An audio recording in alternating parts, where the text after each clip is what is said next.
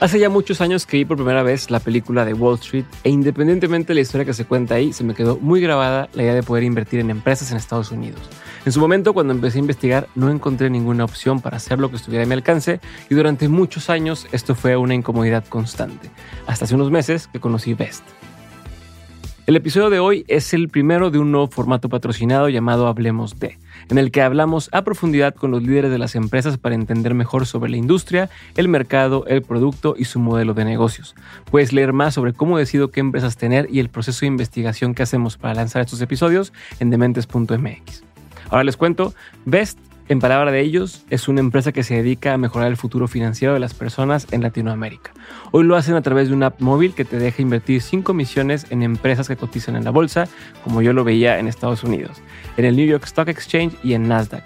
Y en palabras mías, una chulada de app para invertir, fácil de usar y que por fin me deja meterle lana a las empresas que siempre había querido meterles. En este episodio patrocinado, Jaime Rodas, cofundador y director de operaciones de Vest, contesta todas mis dudas, que como saben siempre son bastantitas. Como contexto adicional, Best fue fundada en diciembre del 2020 y han levantado más de 6 millones de dólares.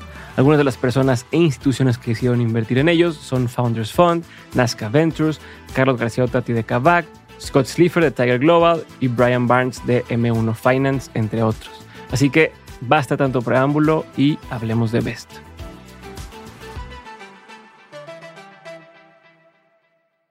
Jaime, bienvenido a un episodio nuevo de Mentes antes, antes que nada, lo que no, algo que no me esperé eh, y me gustó mucho ver, ni sabes para dónde va esto, pero me gustó un chorro ver eso, que es un tema recurrente, eh, es, un, tema que ya está en la boca de la gente cuando, cuando las personas hacen cosas eh, o las marcas o las empresas medio escondidas, medio te dicen hay que hacerlo porque la gente no sepa, tal.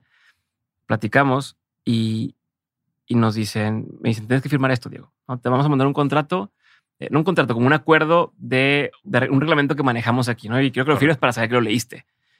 Y me encantó ver que ahí vienen unas reglas de, a ver, la gente tiene que saber que esto eh, es una colaboración pagada, no le digas una colaboración, este, que esté en el idioma correcto, que se o sea, la gente tiene que, tiene que tener muy claro lo, lo que pasó. Y lo meto ahorita porque al final del día, a lo mejor, aparte es muy obvio, ¿no? Pero a mí me deja ver lo transparente que puede llegar a ser una empresa cuando maneja algo que para muchos es, güey, pero que no digan que es, que es sponsoreado, ¿no? Que no digan que es patrocinado porque eh, tal. Y entonces, no, estoy tan seguro de que la cosa está chingón que por favor dilo para que la gente sepa también. Y, y, está como esta onda de, de, de, si así manejan ese tipo de transparencia, pues a mí me da la impresión de wow, que todo lo demás hagan, porque nunca me ha pasado que tal cual así me manden un acuerdo del, del lado de la empresa diciéndome dile a la gente que esto es así para que, para que quede claro.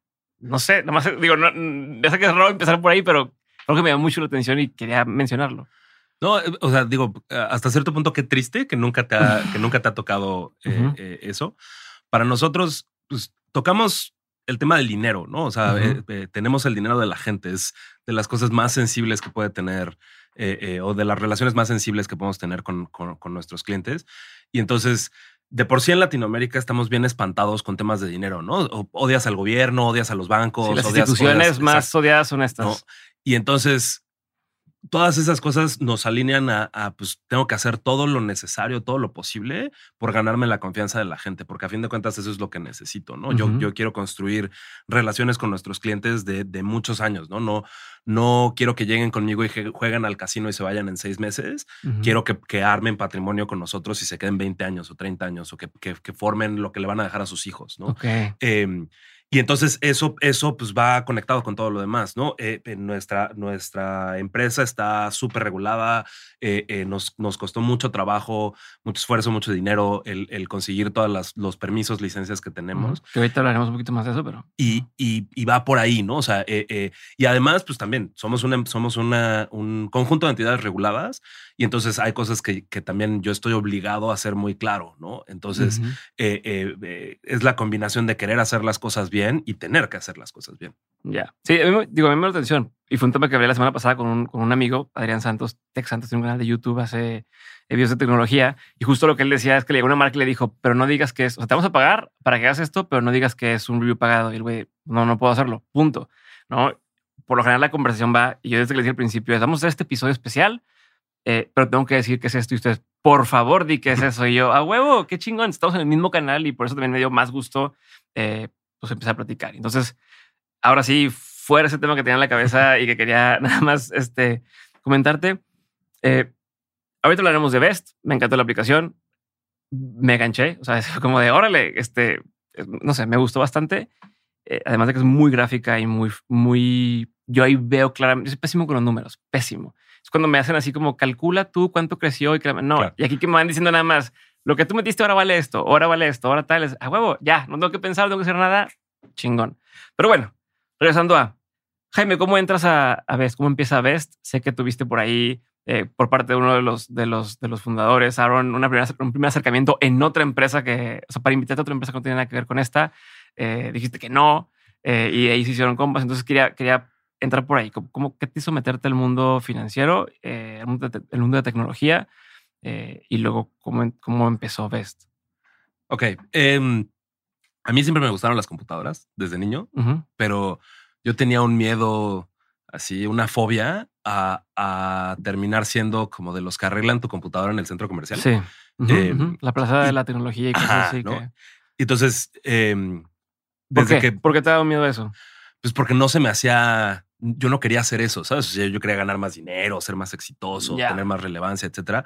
Y cuando yo, cuando yo estaba creciendo, pues no se hablaba realmente del desarrollo de software, ¿no? Entonces, eh, realmente pensabas en computación y la primera asociación, al menos que yo hacía, eran esos, esos cuates que te, que te arreglaban la compu, ¿no? Y que a veces tienen fama de que, de que medio que te hacen ahí medio tranza. Y, digo, obviamente no todo el mundo, pero hay como esta famita de pronto atada a. No, y, y, y, y pon, yo hasta trabajé en uno de esos lugares este, cuando era adolescente, pero, pero sí, no era, o sea, no era lo mío, por mucho que me gustaban las computadoras.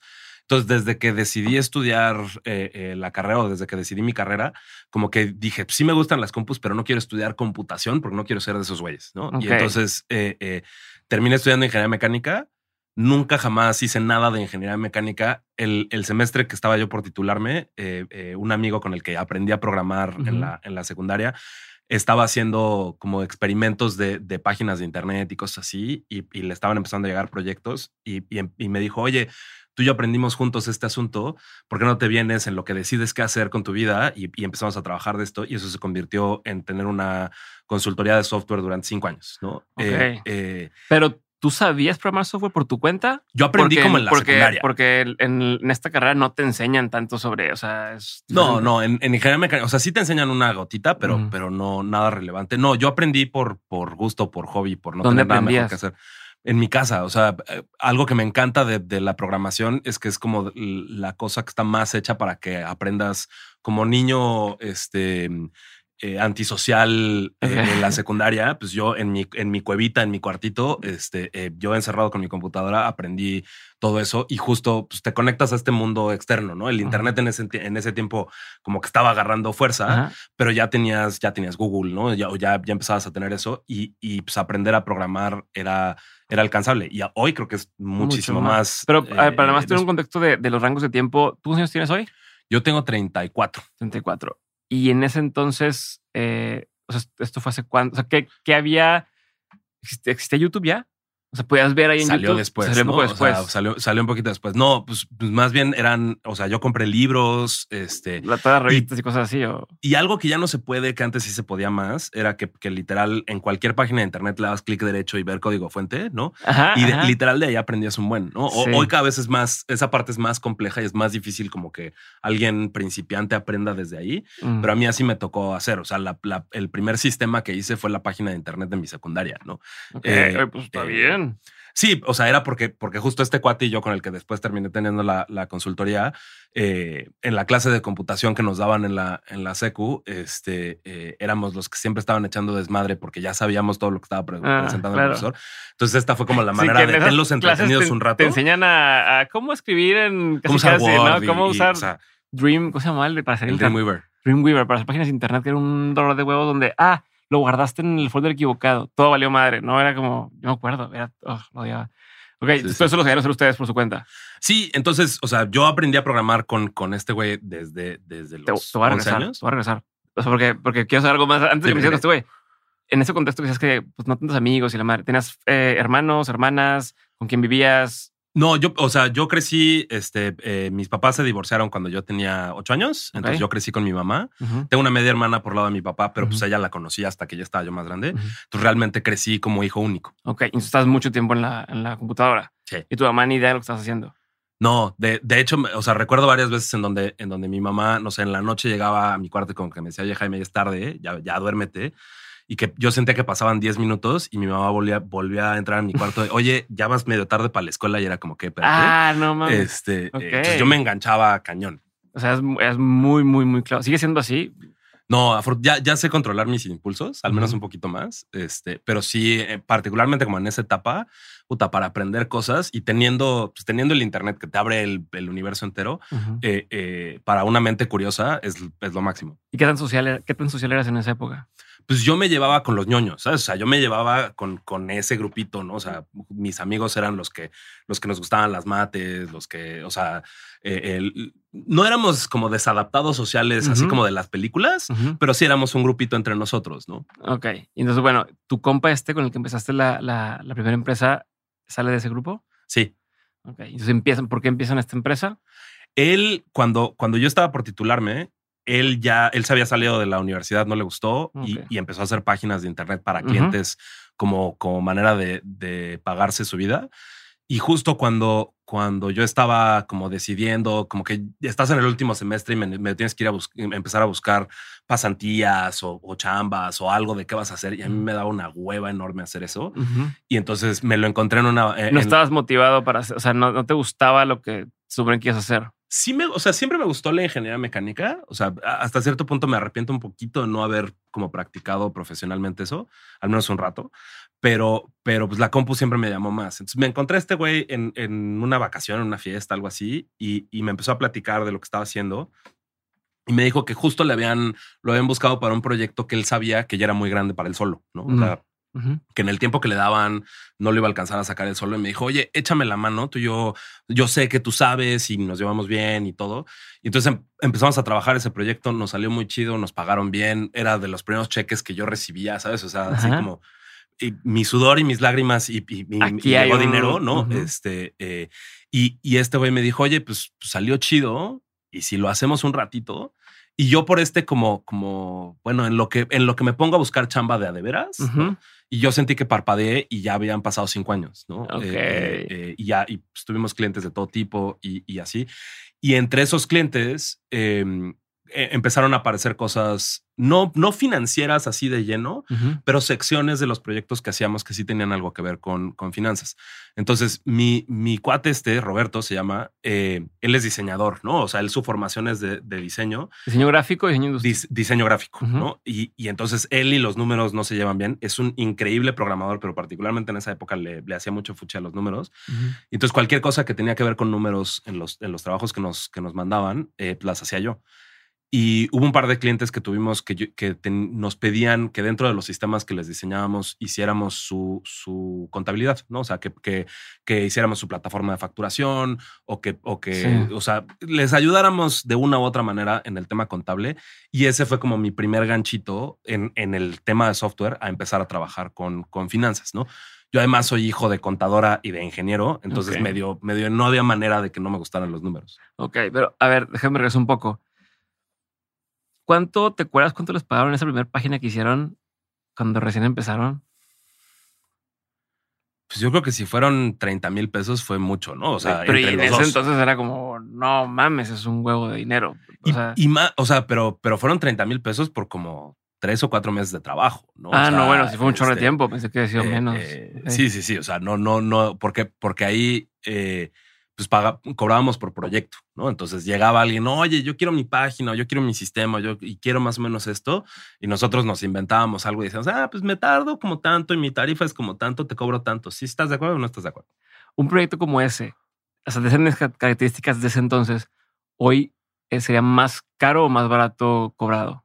Pues no por ustedes, pero en general como es esa categoría de proyecto con ese resultado. Pues es que el mundo ya cambió muchísimo. Entonces, por hoy, eso pregunto. Hoy no necesitarías a alguien como, como el pobre menso que era yo en ese momento que te lo hiciera, porque eso fue un, un e-commerce, ¿no? En una tienda en mm. línea. Entonces, en ese tiempo no había Shopify, no había, no había, no, podías vender en Amazon, no podías vender en Facebook. FedEx y todo eso también. No, había nada de eso. Entonces, pues eh, eh, ahorita pues yo te diría, menso el que contrate a alguien para, para hacer una de esas cosas, para el tamaño de empresa que era, que era eh, esa, eh, porque ahorita pues te conectas a Shopify, picas tres botones y ya tienes tu tienda este, en línea, ¿no? Ok.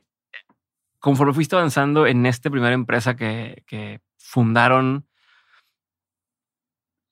¿qué aprendiste que hoy llevas a Vest? No me estoy, voy a ir y venir, pero en ese momento, ¿qué cosas te fuiste dando cuenta que hoy dices, lo voy a mantener hacia adelante? Mucho. Yo, yo, yo creo que esos cinco años fueron así mi, mi posgrado, ¿sabes? Este, nunca hice más que la universidad, pero yo siento que esos cinco años fueron mis posgrados porque pues, aprendí a lidiar con clientes, ¿no? Entonces, eh, tuvimos clientes que eran periódicos, ¿no? Eh, eh, y entonces tenías que llegar y venderle la idea al director general del, del periódico tal, tal, tal y pues son gente que está acostumbrada a codearse con ciertas personas. Y pues imagínate, yo tenía 21, 22 años, este, eh, nunca he sabido vestirme bien. Entonces, pues llegábamos en shorts y playera. A veces nos confundían con el que iba, con el que iba a recoger un paquete de la recepción, ¿no? Este, y tenías que defender tu idea ante, ante pues, la persona más senior o más importante de la empresa. Ni sabe, pero, o sea, no sabe el tema, pero es como yo soy este güey, entonces tienes que convencerme a mí. Entonces hay, o sea, justo lo tocaste perfecto, ¿no? Hay un tema de traducción, de, de, aprender a traducirte un problema técnico en términos no técnicos, ¿no? Y de, de, hacerte entender las complejidades, los tiempos, los costos, etcétera, etcétera, a alguien que pues tenía la edad de mi papá y, y, y, que pues no sabe nada de computadoras, que sí tenía la visión de decir, es que esto es lo que viene y esto es lo que necesito tener para sobrevivir como negocio, pero no tengo idea de qué significa. Eso me lo llevo mucho. Eh, Tal vez la otra, la otra cosa que diría sería todo este tema de, de, finanzas y, y, un poco la parte técnica de cómo lidiar con, con números en ingeniería, ¿no? Eh, porque, porque a los, a los desarrolladores de software nos pasa un poco que pues no eres contador, no eres financiero, no eres abogado, no eres bla, bla, pero tienes que resolverle problemas a todas esas personas. Entonces, hasta cierto punto tienes que aprender lo suficiente como para dar el gatazo, ¿no? Así como, como, como para entender el problema. No que lo fueras a hacer tú, pero, pero, pero lo suficiente como para que tu sistema sí lo haga. Y entonces en el lado de finanzas, pues a mí me tocó aprender contabilidad, ¿no? Yo, a mí mm. no me gustaba la contabilidad, fue de las materias que más sufrí en la, carrera, este, pero pues tuve que aprender, ¿no? Eh, eh, porque pues tienes que aprender a manejar eso y tienes que aprender a convencer al contador de la empresa que tu sistema no va a perder un peso. Claro, y que lo usen. Pero también termina siendo algo que la gente dice, no, no confío, mejor lo voy a hacer yo por mi, por mi cuenta. Esas cosas son las que te llevaste de aquí a allá. Yo creo que sí. ¿Y qué cosas aprendiste ahora? Que dijiste, puta, si hubiera hecho esto allá. Yo creo que el aprendizaje más fuerte que, he tenido como post esa experiencia ha sido que, suena bien romántico. Vas a empezar una empresa, vas a empezar un proyecto y, y no sé, desde la escuela o, como que lo que ves en la tele y así te dicen como es que es que se vale soñar y, y tú lo logras y lo bla. Y hay como cosas mucho más pragmáticas que nadie te dice. este, estas cosas tienes que, tienes que pensarlas, ¿no? Tienes que conseguir dinero, tienes que tener un contador, tienes que tener un abogado. O sea, que son las cosas que cuando estás en el modo emprendedor, soñador, este, eh, eh, y nada más tienes, es que esta idea estaría increíble, nunca piensas en el app, pero tienes que decir, tienes que conseguirte a alguien que te diga si, si legalmente lo puedes hacer o no, ¿no? O que tu contrato esté bien armado, ¿no? Y, y, pues más te vale no meterte en broncas con el SAT o, o así. Entonces, eh, como que siento que conforme pasé después de esa experiencia, pues sí, o sea, yo tuve mis, mis aventuras con, bueno, la empresa tuvo sus aventuras con el SAT de que de repente, pues era lo último en lo que estabas pensando. Sí, ah, pues ya vaciamos la cuenta porque tal y, ah, cabrón, todavía me faltaba para impuestos. Eh, y entonces pasaba, no sé, nosotros calculábamos los precios con nuestros clientes y lo calculabas sin impuestos, ¿no? Y ya después el contador te decía, oye, sí, pero ahora te toca pagar tanto. Y es como, chale, pues me voy a quedar sin dinero, güey. ¿No? Eh, eh, entonces sí creo, sí creo que he madurado mucho en ese sentido y como que la otra cosa que fue lo que al final hizo que decidiéramos cerrar esa, esa agencia que ah, qué bueno, porque te iba a preguntar eso. Eh, es, es a, ganar lana, ¿sabes? O sea, nuestro, nuestro, eh, eh, Roberto y yo éramos muy buenos para programar, ¿no? Y para hacer los sistemas, éramos malísimos para cobrar y para, para pensar en el lado del dinero de las cosas, ¿no? Eh, y eso, o sea, conforme fui teniendo más experiencias laborales, pues ahí es donde empiezas a pensar el, ah, pues, pues es que no, no es nada más tu virtud y, lo que como tienes que cobrar. Como el arte y tal de lo que estás haciendo. Pero a ver, porque yo sé que hay mucha gente que estamos en ese canal todavía, ¿no? De nuestra agencia de branding o lo que quieras. Proyectos bien chingones, pero a lo mejor no entra tanta lana. O incluso poco, la semana pasada ando con un amigo que es de una constructora y me decía, no, pues que nos invitaban a hacer proyectos con, y me decía, así estos gigantes, ¿no? Eh, y también hago así más chicos y le digo, ¿cuál te deja más? Los chicos, güey, porque el grande eh, terminó gastando, o sea, terminó perdiéndole, te este, te exprimen, gastos que no te, no te esperabas, pero es, ¿por qué lo haces? Bueno, es que eso nos da como el nombre de, ah, trabajaron con tal proyecto pero no, no está esa parte, o sea, como el, es como puse una banderita aquí porque puedo y qué chingón, pero no hay lana ahí, ¿no? Este, y es como balancear ambas cosas, de hacer cosas que sí te den rentabilidad y lo otro. Ustedes hoy, a ese tipo de gente, o tú hoy, a ese tipo de gente, ¿cuál sería la recomendación en ese sentido? De, soy muy bueno para mi, para mi chamba, pero otra la parte de la venta. ¿Cómo la, o sea, cómo resuelvo eso? ¿Cómo lo habían resuelto? Para mí, o sea, si, si volviera a empezar ahorita con lo que, con lo que sé, pues lo primero que resuelves ahora, en mi opinión, es la lana. ¿Sabes? O sea, primero ten con qué comer. Pero ¿cómo resuelve la lana? pues piensa en cómo lo vas a cobrar, ¿no? Digo, ahorita ya no me dedico a cosas de, por proyecto, ¿no? Pero en ese momento nosotros hacíamos un cálculo muy estúpido de, de, ah, pues dos, tres nos vamos a tardar tres meses en hacer este sistema y pues cada uno cobra, no sé, 10 mil pesos al mes. Entonces eso multiplicado por el número de meses multiplicado por dos, tal cual eso te cobro, ¿no? Y, y pues no pensábamos en, oye, pero ¿qué pasa si el proyecto se alarga? ¿No? O sea, que, que no estás dimensionando bien eso. Y la mayoría de las veces el proyecto se alarga, ¿no? Oye, ¿qué pasa con impuestos? Entonces no habíamos hablado con un contador que nos dijera, oye, pues es que al final, si haces la cuenta, si haces la reglita de tres, pues tú tienes que cobrar X por ciento más si al final tú quieres cobrar esto, ¿no? eh, eh, eh, pensar mucho en eso y pensar mucho en, en, cómo sigues esa relación, ¿no? A nosotros nos pasaba mucho que los, que los proyectos, llegabas al final del proyecto y el cliente quería hacer otra cosa, ¿no? O sea, quería, quería seguirle con mm. algo y nosotros por el amor al arte era como, como, no, no, no, ahora vamos a seguir con otra cosa que nos están ofreciendo que se ve muy interesante. En lugar de con esa que el cliente ya es un cliente que paga. Exacto, ¿no? Y entonces nos tardamos, nos tardamos un par de años en empezar a aprovechar esas, ese tipo de situaciones en donde ya era como, pues es mi cliente consentido, ¿no? Y, y tuve clientes que me duraron tres años, ¿no? O sea, que, que más de la mitad de la vida de esa empresa estuvieron como clientes y con proyectos que empezaban de tres o cuatro meses y era, ah, ahora añádele esto, va, pero te cobro más. Ahora añádele esto otro, ah, pues te, ahora, ¿no? Y, y así te la llevan. Pero, ¿y, y, y meterían a alguien de ventas o ustedes dicen, no, nada más es con que te pongas en, en ese orden? Como regresando a gente que está en este tipo de industrias, ¿no? Industria de, servicios, de freelance, de agencias, de tal. Pues creo que depende a quién conozcas, ¿no? Eh, eh, eh, no dudo que, por ejemplo, tú con, con, tu background de marketing te has de ver enfrentado en algún momento con el qué tan importante es lo que sabes versus qué tan importante es a quién conoces. Ajá, claro. Y entonces creo que depende mucho de eso, ¿no? O sea, si entre tus cuates eh, eh, vas a conseguir 10 clientes, ¿no? O, sea, sus, tíos, sus primos, sus amigos, sus lo que sea, y ya tienes de dónde engancharte, pues no, ¿sabes? O sea, nosotros estábamos en esa situación en donde, en donde teníamos los contactos, este, eh, uno que otro contacto que después nos abrió más cosas. y entonces para mí, contratar a alguien de, ventas desde un principio sin tener una clara idea de qué es lo que te estoy vendiendo, no tanto, ya que ya que estás como en modo vamos a crecer, ¿no? Y en modo de, ok, ya sé lo que, lo que te estoy vendiendo. Ya tengo el famoso product market fit, ¿no? Ya encontré qué, qué producto es.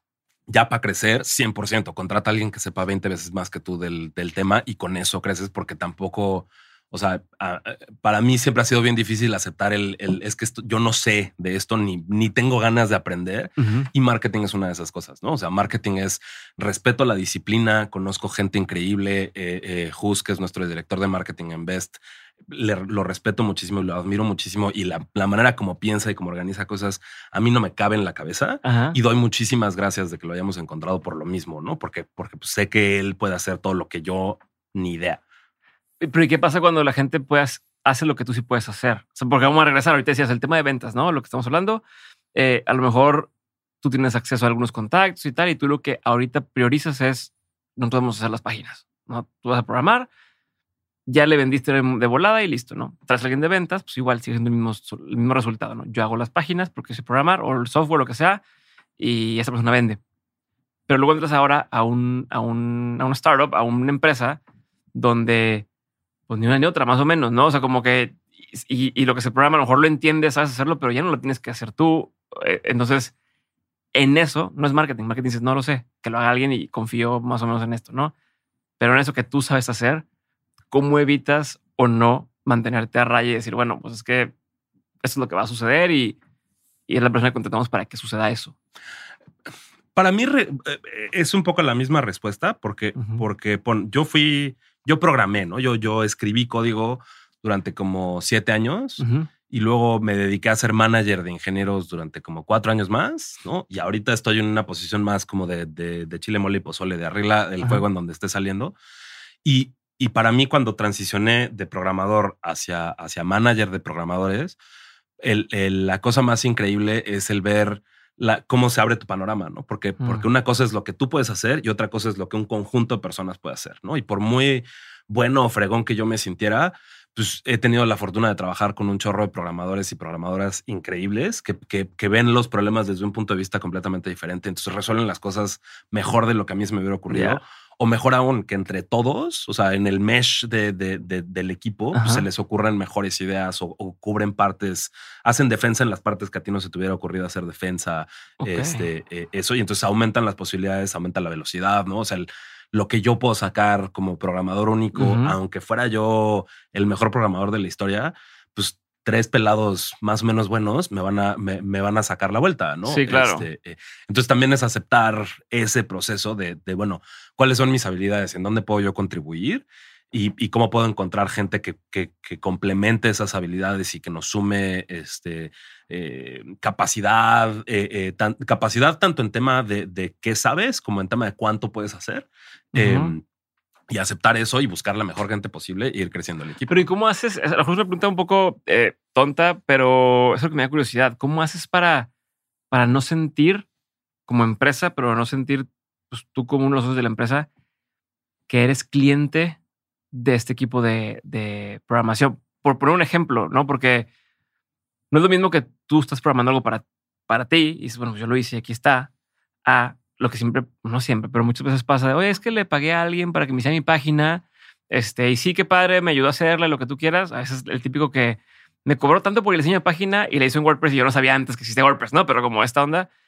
Y luego esa persona se va y es, bueno, necesito alguien que le mueva, pues tráete a otra persona y te dicen, no, güey, es un murero, déjame lo vuelvo a corregir y hay que hacer. Entonces, como esta rotación que pasa cuando es de uno, como de un independiente a, un pequeño equipo de software, donde si se van, pues vale madre, se llevaron la información, se llevaron la, la, forma de hacerlo. ¿Cómo, ¿Cómo se rompe esa problemática cuando llegas a una empresa más grande? Eh, eh, digo, como ves, como cualquier empresa de tecnología, ¿no? Donde no sé si sigue siendo una preocupación o un miedo o si ya ya es diferente. O sea, si sientes que, que, que, están todos dentro del mismo asunto o que si le están, le están moviendo a app. Sí, sí, me explico la, como la, porque también hay gente, seguramente que hay personas que llegan nomás por el sueldo. Y dicen, ah, pues está chingón y la siguiente buena oportunidad me voy. Y hay gente que a lo mejor está desde el principio que sabes que tiene la camisa bien puesta, pero es como esta problemática, la, la, la ubicas, te pasa, ¿cómo lo, o, qué es lo que percibes tú desde este lado? Pues te diría que mucho es cómo contratas ¿no? y, y, a quién buscas. Eh, eh, entonces, me ha tocado trabajar con los que nada más van por el sueldo y creo que hay etapas en la vida, ¿no? O sea, si, si, si tienes X años, tienes familia, este, eh, tienes hijos, estás pagando la hipoteca de una casa, pues vas a tomar decisiones muy diferentes que si, que si no tienes muchas de esas responsabilidades. Em, creo que también si trabajas en una, en una empresa que está haciendo algo que a ti te llama o que a ti contigo conecta, pues trabajas diferente que cuando nada más es, pues este es mi sueldo, ¿no? Este, eh, entonces yo he tenido la fortuna de trabajar mayormente en empresas en las que, en las que así creo fervientemente en la, en la misión, ¿no? Y en lo que están tratando de resolver. Y, y sí siento que eso me da una, una orientación distinta y que te puedo que te puedo platicar, que te puedo vender la empresa este, eh, de mejor manera por eso. Y buscas gente que, que, que en su mayoría tengan experiencias así, ¿no? O sea, no nada más quieres al dron. eh, eh, quieres alguien que piense, quieres alguien que contribuya, alguien que opina, ¿no? Y, eso en todas las áreas, ¿no? En, software podré, podré, decir el, pues a veces igual y no programan en el estilo que a mí me gusta tal, pero ahí es, ahí es también mucho como, como checar mi propio ego de decir, bueno, pero pues yo hace X años que no, que no tiro código profesionalmente, ¿no? Entonces tengo que aceptar que pues este güey, esta persona sabe tres veces más que yo, ¿no? Y que, y que igual y pues como yo lo hacía, pues ya no es como se hace hoy, ¿no? Y que, que, tienen sus razones, lo puedes debatir, lo puedes platicar, lo que sea, pero sí tienes que darles la libertad al mismo tiempo de, pues al final tú lo estás haciendo, ¿no? O sea, esa persona, no, no, no uno. Y pues tú te ocupas en lo que, en lo que tú te sientes o en lo que yo me siento ahorita mejor o, o más útil para, para la empresa. Pero sí, diría que como que es checarte el ego este, eh, y contratar gente que, que, sea más inteligente que tú, ¿no? O sea, y que, y que, y que tengas la confianza de que lo va a hacer bien. ¿Y, ¿Y, hay alguna otra cosa adicional que se pueda agregar a esto de, de para evitar convertirte en, en este, por ejemplo, como en este director del periódico que está contratando a alguien para construir X cosa que sabe que es el futuro, pero que a lo mejor tal. O como, como si es nada más esto o si algo más que, que evite que te vuelvas esta figura. Conforme es como decir, no sé si, por ejemplo, voy a inventar un Jeff Bezos eh, ya se convirtió en ese señor que dice que es tal cosa y llega la, gente más joven y le dice sí, pero tal, y el güey no entiende ni qué pedo. No sé, estoy como, pero ¿cómo evitas llegar a ese punto? No sé. ¿Lo has pensado? Sí, es algo que hasta me da miedo porque, porque sí creo que, que tal vez hay un componente generacional, ¿no? O sea, que, que, llegas al punto, en, o sea, no sé, yo a mis 34 años, de repente hay días que digo, eh, eh, no sé, la primera vez que vi Snapchat, me acuerdo que dije, esto, esto no es para mí, ¿no? O sea, esto, ya rebasa, rebasa lo que yo como, como persona joven entendía, ¿no? Ya, ya no es lo mío, ¿no? Eh, y, he tenido otros ejemplos de eso. Y entonces, hasta cierto punto sí me da miedo el, pues, eventualmente me va a dejar el tren, ¿no? creo que todavía no estoy ahí. Pero estás dirigiendo el tren, es algo que estoy, o sea, pero es, ¿sabes? Es como no es lo mismo que, que tú estás contratando a, a, un tercero para, ay, a mi empresa ayúdame tal y eh, pues el señor no sabe, pero lo hacemos a ustedes están marcando la línea de a dónde quieren llegar, ¿no? ¿Cómo evitan convertirse? Que, hoy a lo mejor no va a pasar y faltan muchos para que pase, pero es hacia cómo evito convertirme en ese güey que está pidiendo cosas que ya no son, que ya deje de ver cómo lo llega a pasar a mucha gente. Claro. Yo como que hasta cierto punto, ojalá que tenga yo la oportunidad de, darme cuenta el chale, ya me dejó el tren en, cuanto a mi empresa, porque pues eso querría decir probablemente que llevamos muchos años trabajando y que ya no entiendo lo que se hace hoy, ¿no? Eh, que también espero que tener la madurez suficiente en ese momento como para decir, pues ya, ya, ya es hora de pasar el estandarte, ¿no? y, que alguien con una cabeza que no esté en mi situación este, eh, eh, lo haga. Pero sí es algo como, como existencial, ¿no? Así como de esos, ah, o sea, qué fue hacerse viejo, ¿no? Pero pues sí, sí, sí lo piensas.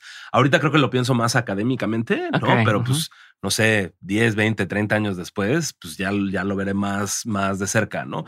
Hoy no creo que, que, vaya por, por, ahí. Y de hecho te diría un poco que al contrario, ¿no? Que en lo que, que en lo que hacemos ahorita en muchas de las situaciones en las que hemos estado somos los chavos del, que están en la habitación, ¿no? Los chavos de la sala de juntas, porque, porque pues las, las instituciones financieras, eh, la gran mayoría, reguladores, esa gente grande. Exacto, o sea, la mayoría de la gente con la que terminamos hablando, pues tiene 15, 20 años más que yo, ¿no? Y llevan haciendo esto 30 o 40 años, ¿no? Este, eh, y entonces es llegar como, a ver, tenemos esta idea y te dicen, pero es que eso nadie lo ha hecho. Y dices, pues sí, ese es el punto, ¿no? Este, eh, y entonces es encontrarle el modo, irles convenciendo y demás. Entonces, hoy, hoy no, no me preocupa ese tema para mi empresa.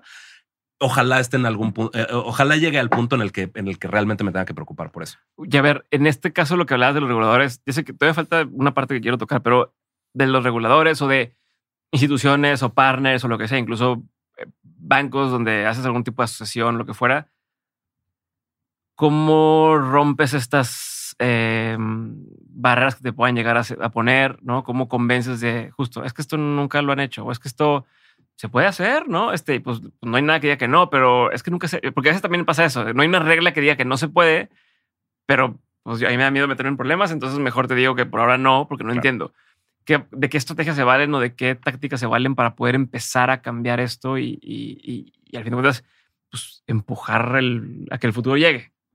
Pues te diría que para nosotros han sido, y, lo tocamos un poquito antes también, eh, una combinación de a quién conoces mm. y la recomendación que me daría a mí mismo, que es consigue un abogado y un contador, ¿no? Entonces, cuando, cuando hemos llegado con el regulador, con partners financieros, con ese tipo de cosas, pues no es de que llega Jaime que recién entró de la calle y nada más como que se perdió y dijo así como, como queremos hacer esto, ¿no?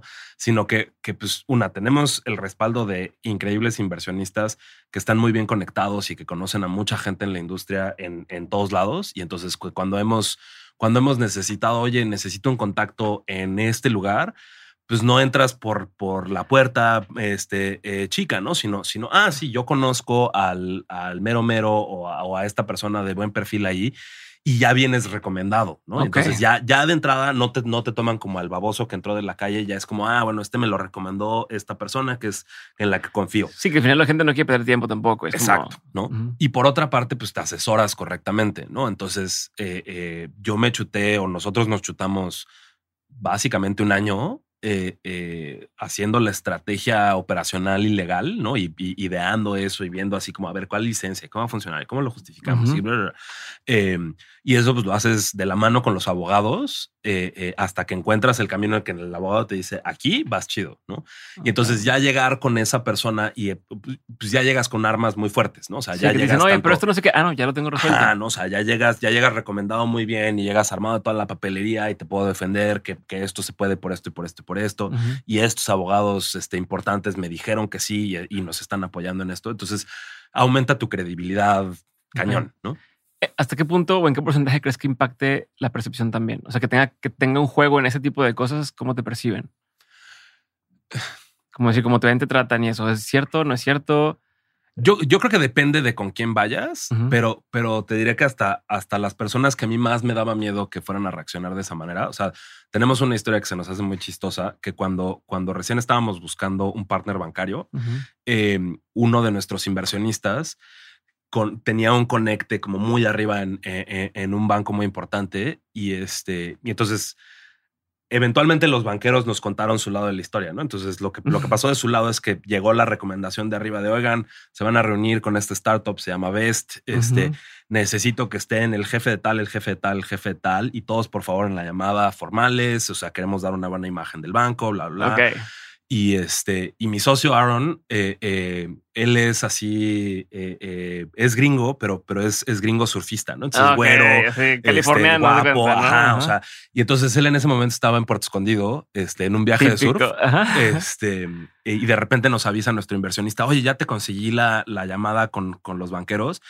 Y, y, este cuate dice, bueno, pues estoy acá, pero órale, la tomo, ¿no? Y no hago porque yo no puedo estar en esa llamada, pero, pero resulta que pues llegan a la llamada y, y, están todos los banqueros así de trajecito y todos muy formales y con el fondo corporativo y lo que Ajá. quieras. Y, y, en, y, a la llamada y entra así con playera de tirantes secándose el pelo porque, porque se Ajá. le había olvidado y, y, venía saliendo literal de la playa. Este, y ya ¿no? hablaron, o sea, se dieron cuenta de que, pues, de que le giraba la canica, que tenemos, que okay. tenemos una buena idea, este, que venía bien justificado y todo termina la llamada y a todos los banqueros los vuelven a citar en una llamada y les dicen, oigan, lo hicimos muy mal, nos vimos demasiado corporativos. Ok, este, o sea, ellos la, también traen esa preocupación ajá, en la cabeza. Este, oh. y entonces les dijeron a la siguiente, nadie de corbata, nadie de no sé qué, ¿no? Y, y, y meses después que ya como que teníamos una relación más de confianza con ellos, uh -huh. sí nos dijeron así de gracias a ustedes ya puedo no usar corbata en ciertas llamadas de la Qué oficina. loco. O sea, se nos sirvió también, yo no, no me acordaba de eso, pero sí es cierto muchas veces tú crees que te están juzgando a ti, pero también eh, la, la, otra persona tiene la preocupación de quiero quedar bien también. No, no quiero sí, sí, sí. Eso lo, lo, lo, entendí cuando empecé a grabar el podcast mucho, eh, que de repente tienes personas que dices que esta persona ya haciendo televisión tantos años, ha ganado tantas cosas, tal, se sientan y me pero estoy bien nervioso. Y yo, ¿de qué estás nervioso? El nervioso soy yo. Claro. Me dice, no sé, quiero hacerlo bien y tal. Y dices, ay, cabrón. Y yo en mi mente todo el tiempo era, de no, lo va a cagar, ojalá que salga bien, tal, tengo nervio, la otra persona va a estar como de ya, dale morro, dale. Y no, entonces me cansa recordar eso, sí es cierto, no, no, lo, no lo había pensado. Eh, y, y de ahí en adelante, ¿cómo aprovechas ese insight? O sea, ya lo usan a su favor, como decir, ah, ahora vamos a embrace it y, y ser de cierta forma con nuestras interacciones. Pues, pues creo que creo que más que usarlo a nuestro favor, yo espero que la, que la mayoría de la gente no me juzgue porque me veo de cierta manera, porque me he visto así, porque, porque mi color de piel, de ojos, de lo que sea, uh -huh. sea de X o Y, ¿no? Este, y, y hasta cierto punto para mí es como un, como un foquito rojo si, si, si me tachan muy feo por eso, ¿no? Eh, eh, y digo, hay obviamente situaciones en las que, en las que pues, sí tienes que estar, no sé, formal, ¿no? O sea, la primera vez que hicimos, este, que tuvimos una junta con el regulador estadounidense, pues sí, o sea, la, Álvaro, que, que, es nuestro, nuestro CEO del broker dealer, no de la, empresa específica que hace eso, sí nos dijo a todos, así de todos de camisita, por lo menos, ¿no? Este, ok.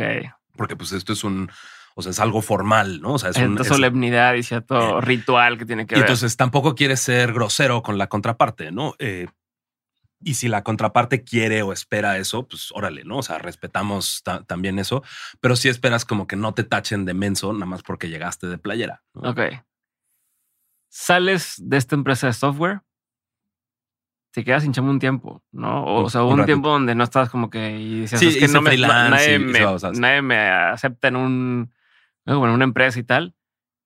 Lo que pasa. Y de ahí brincaremos ya a veces, pero quiero saber cómo, o sea, qué pasó en esa etapa, qué pensabas que iba a pasar contigo, que a lo mejor no siempre el mundo corporativo, ¿no? O sea, y, y, por qué estás buscando algo así y, y cómo se hace la primera oportunidad. Pues decidimos cerrar la, consultoría em, y, Roberto se consiguió una chamba increíble en Estados Unidos, se fue. Eh, y yo me quedé aquí, ¿no? Y, fue como, como, bueno, ¿y ahora, ¿y ahora qué pasa? ¿no? Este, y pues tenía de qué comer, ¿no? O sea, tuve, podía conseguir chambas de freelance así un rato, pero me daba miedo yo aplicar como a una empresa, a un, al trabajo Godín, este, porque pues llevaba seis años este, siendo mi propio jefe, ¿no? Y, no teniendo horarios y trabajando en pijamas. ¿Hay un tema de güey también? Seguramente, ¿no? como decir, este ay, ahora soy empleado y yo era emprendedor y, o no, o sea, da igual. Pues no sé, igual y si había un componente de eso, pero, pero para mí eh, como que lo que me tenía más traumado tal vez era lo, contrario, era el, chale, yo viví mucho estrés de, de, y mañana de dónde voy a sacar para comer, ¿no? O sea, de, de, porque pues cuando eres emprendedor, pues, pues, te estás preocupando este, por la lana, por cómo cobro, por, por, qué pasa el mes que entra, el equipo este, eh, y, entonces eso a mí me había generado mucho estrés y entonces lo que, lo que terminó decidiéndome hacia ponerme a buscar una chamba este, más godín era eso, ¿no? Dije, dije, bueno, igual no va a ser el resto de mi vida, pero un ratito órale, ¿no? vamos a buscar. Y, justo así terminé conociendo a Aaron. Eh, en ese tiempo, Credit Justo, que es donde, donde él fue director muchos años, este, recién había abierto en la Ciudad de México. Y, a mí me conocía em, el que fue el director de ingeniería original de, de mm. Credit Justo. Em, y me conocía, ni siquiera me conocía a mí, conocía a Roberto. Y entonces, cuando empezaron a contratar para Credit Justo, le habló a Roberto y Roberto le dijo, no, yo ya estoy en Estados Unidos, pero háblale a mi ex socio. ¿no? Me habló a mí, me, entrevistaron y, como eran empresa, o sea, como eran una startup del tipo de startup que en ese entonces casi no había en México, ¿no? O sea, con dinero gringo, este, eh, eh, que traían mucho más este estilo Silicon Valley. Em, a Aaron se lo habían traído de, director de Data Science y, entonces él era parte del proceso de entrevistas. Entre, entre otras cosas, él te checaba el inglés. Em, entonces Jordi, que era el, director de ingeniería, me entrevistó a mí más como en el tema técnico y luego hablé con Aaron para, para, para el tema del inglés y para, y para este, como cosas más numéricas. Y recuerdo mucho que pues Aaron recién había llegado a la Ciudad de México, no, pues no se acordaba, él había aprendido español antes, pero ya no se acordaba de su español, le costaba mucho trabajo. Y, y, él quería como que la entrevista primero fuera en español y ya después nos moviéramos al inglés. yo lo veía como muy titubeante, así como que no encontraba las palabras. Y le dije, no, si quieres en inglés, no hay tema, ¿no? Yo recién había, había estado con una, había tenido una novia gringa y entonces tenía, tenía el lenguaje bastante fluido en ese momento. Y entonces le dije, no, pues si quieres en inglés y me, ah, eso te gana más puntos conmigo. Y como que nos caímos bien, ¿no? Me hicieron una oferta, decidí no tomarla porque, porque yo quería ganar más lana. Este, y pues como ellos eran una startup así chiquititita, eh, eh, eh, pues, les dije que no. ¿Tenías algo más como ya medio seguro? No, yo seguía buscando, o sea, te digo, como yo no tenía miedo de conseguir lana, o sea, seguía teniendo mis proyectitos on the side, no, mm. no me preocupaba el, el, tema de la lana. Cabrón, o sea, la, libertad o es la, un la, oportunidad que te da eso. Es un lujote, ¿no? Y, y pasaron unos meses, no sé, mes y medio, dos meses, y, y me vuelve a hablar Jordi, el que era director de, de Credit Justo, y me dice, oye, ¿qué crees? Me moví de Credit Justo, estoy en otra, en otra empresa que se llama Resuelve, este, eh, aquí sí me alcanza para pagarte y hay un proyecto que creo que te quedaría muy bien de la entrevista que tuvimos, jálate, ¿no? Y entonces, eh, otra vez, ¿no? pasé el proceso de entrevistas en Resuelve, conocí, conocí a la gente de allá y todo, y dije, sí, órale, eh, eh, perfecto, le dije que sí. Y literal, como a los dos días de, de haberle dado el sí a Jordi, me, habla, me hablaron y me dice, güey, ya, te- ya me autorizaron más presupuesto, jálate a Justo. Y le digo, puta, es que acabo de aceptar esta otra cosa.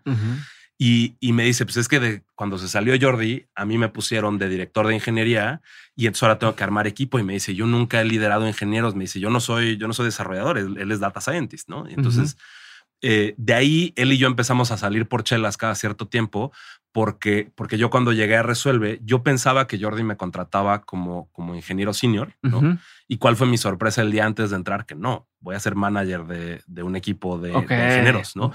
Entonces pararon y para mí a los dos como que nos aventaron a la posición de manager al mismo tiempo Sin saber y, hacerlo. y no sabíamos nada, ¿no? Entonces cada cierto tiempo nos juntábamos a echar chelas, a platicar de las experiencias que estábamos teniendo y luego, o sea, nos robamos gente, ¿no? Él me, él me robó más gente a mí que yo a él porque él tenía mejor presupuesto, Ajá. este, pero, pero siempre fue muy caballeroso, sí, me hablaba y me decía, abierto. Ajá. Ajá, siempre me decía así como, oye, ¿qué crees? Esa persona que entrevistaste, ya me la fregué, güey, ¿no? O sea, se va a venir con nosotros.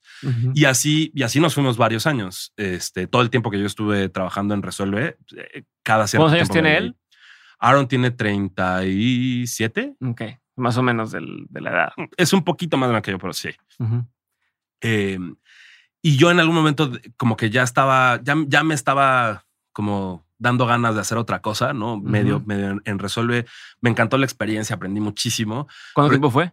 Estuve tres años. Ok.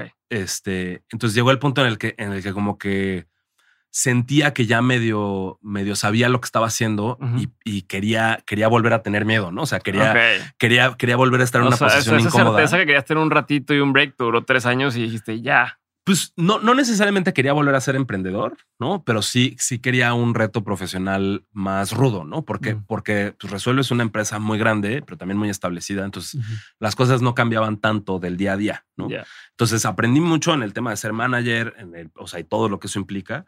Pero llegó el punto en el que como que dije, pues, pues mi equipo ya jala chido, este, ya, ya, ya tuve estas experiencias muy interesantes y me empezó a dar como la comezón de, de, de, bueno, ¿qué, qué más hay, hay por aprender? ¿Qué tendría que haber hecho Resuelve en ese caso para que sintieras esa adrenalina otra vez? O sea, Pues porque- lo lograron. Ok. Eh, eh, o sea, yo, yo cons- conseguí una chamba, me hicieron una oferta en una empresa gringa Ujú. y dije sí, ¿no? Y era, y era una chamba para algo que nada que ver con lo que estaba yo haciendo en ese momento. Y sigo sin entender por qué fregados me querían para eso, porque era una aseguradora gringa que oh, nada que ver. Y, y literal le hablo a Aaron para decirle, oye, pues, ¿qué crees? Ya me voy de Resuelve. Y Aaron, este, no, a Jordi. a Aaron. Ah. Aaron le A- dijiste, o sea, sí, Aaron de cuates. O sea, un día le escribo y le digo, oye, ¿qué crees? Este, ya me voy de Resuelve. Y, y creo que creo que le mandé este texto, ¿no? Y a los dos minutos me está marcando y me dice, no, no, no, ¿cómo que te vas de Resuelve y no te estás viniendo a trabajar conmigo, no? Y entonces me, me dice, no, te tenemos que entrevistar, tienes que entrar. Y, que bla, bla, bla, y entonces me dice, este, me hicieron proceso de entrevistas otra vez, me ofrecieron un puesto súper padre en, en, en Credit Justo. Este, y, y pues en el Inter yo en Resuelve estaba medio acomodando mis cosas para ya irme, ¿no? Ujú. Yo ya había, yo ya, yo ya había hablado con Jordi para ya salirme, este, ya todo. Y, y en el proceso de, de salida, este, me tocó hablar con los directores generales. Resuelve tiene dos, dos este, co-CEOs. Y, y me tocó hablar con ellos. Son gente que admiro muchísimo y que creo que han hecho así cosas súper padres.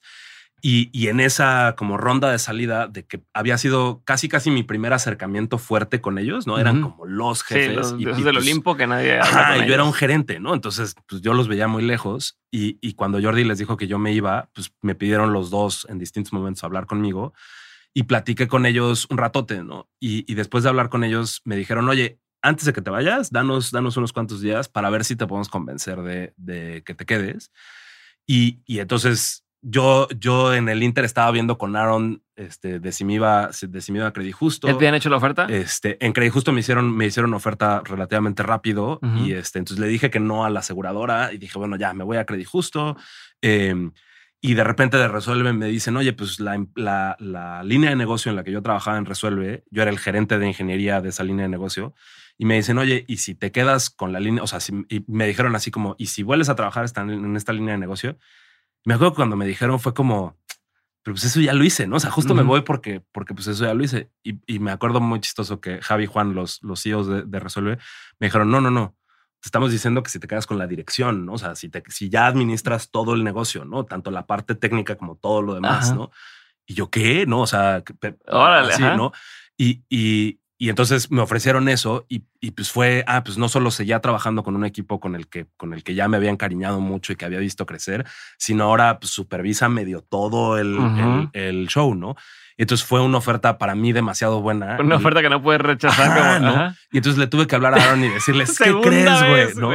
Eh, Te volví a eh, batear. Y me acuerdo que me odió, ¿no? Así me mentó la madre por teléfono. No puede ser, que no sé qué. Y al final, o sea, como que, como que la... Así se cagó bien. ¿Tú crees que se, se enojó en serio? Pues, o sea, porque ah. la amistad que llevaban, pero sí fue como un momento dijiste, ay, ojo, ya valió madre. Yo, o sea, no, no tanto la amistad, pero, pero creo que para Aaron era un, era un tema como de, de casi, casi de sombría, ¿sabes? O sea, como de, de no puedo dejar perder, o sea, no puedo perder otra vez esto, ¿no? Este, eh, entonces sí siento que le dolió eh, eh, ese proceso, pero pues X, ¿no? Al final, o sea, quedamos en buenos términos, este, pero sí me dijo como, pero el día que te vayas a salir de este lugar, me hablas, güey, ¿no? Em, y entonces empecé este nuevo puesto y duré un año más en, en, Resuelve en ese puesto.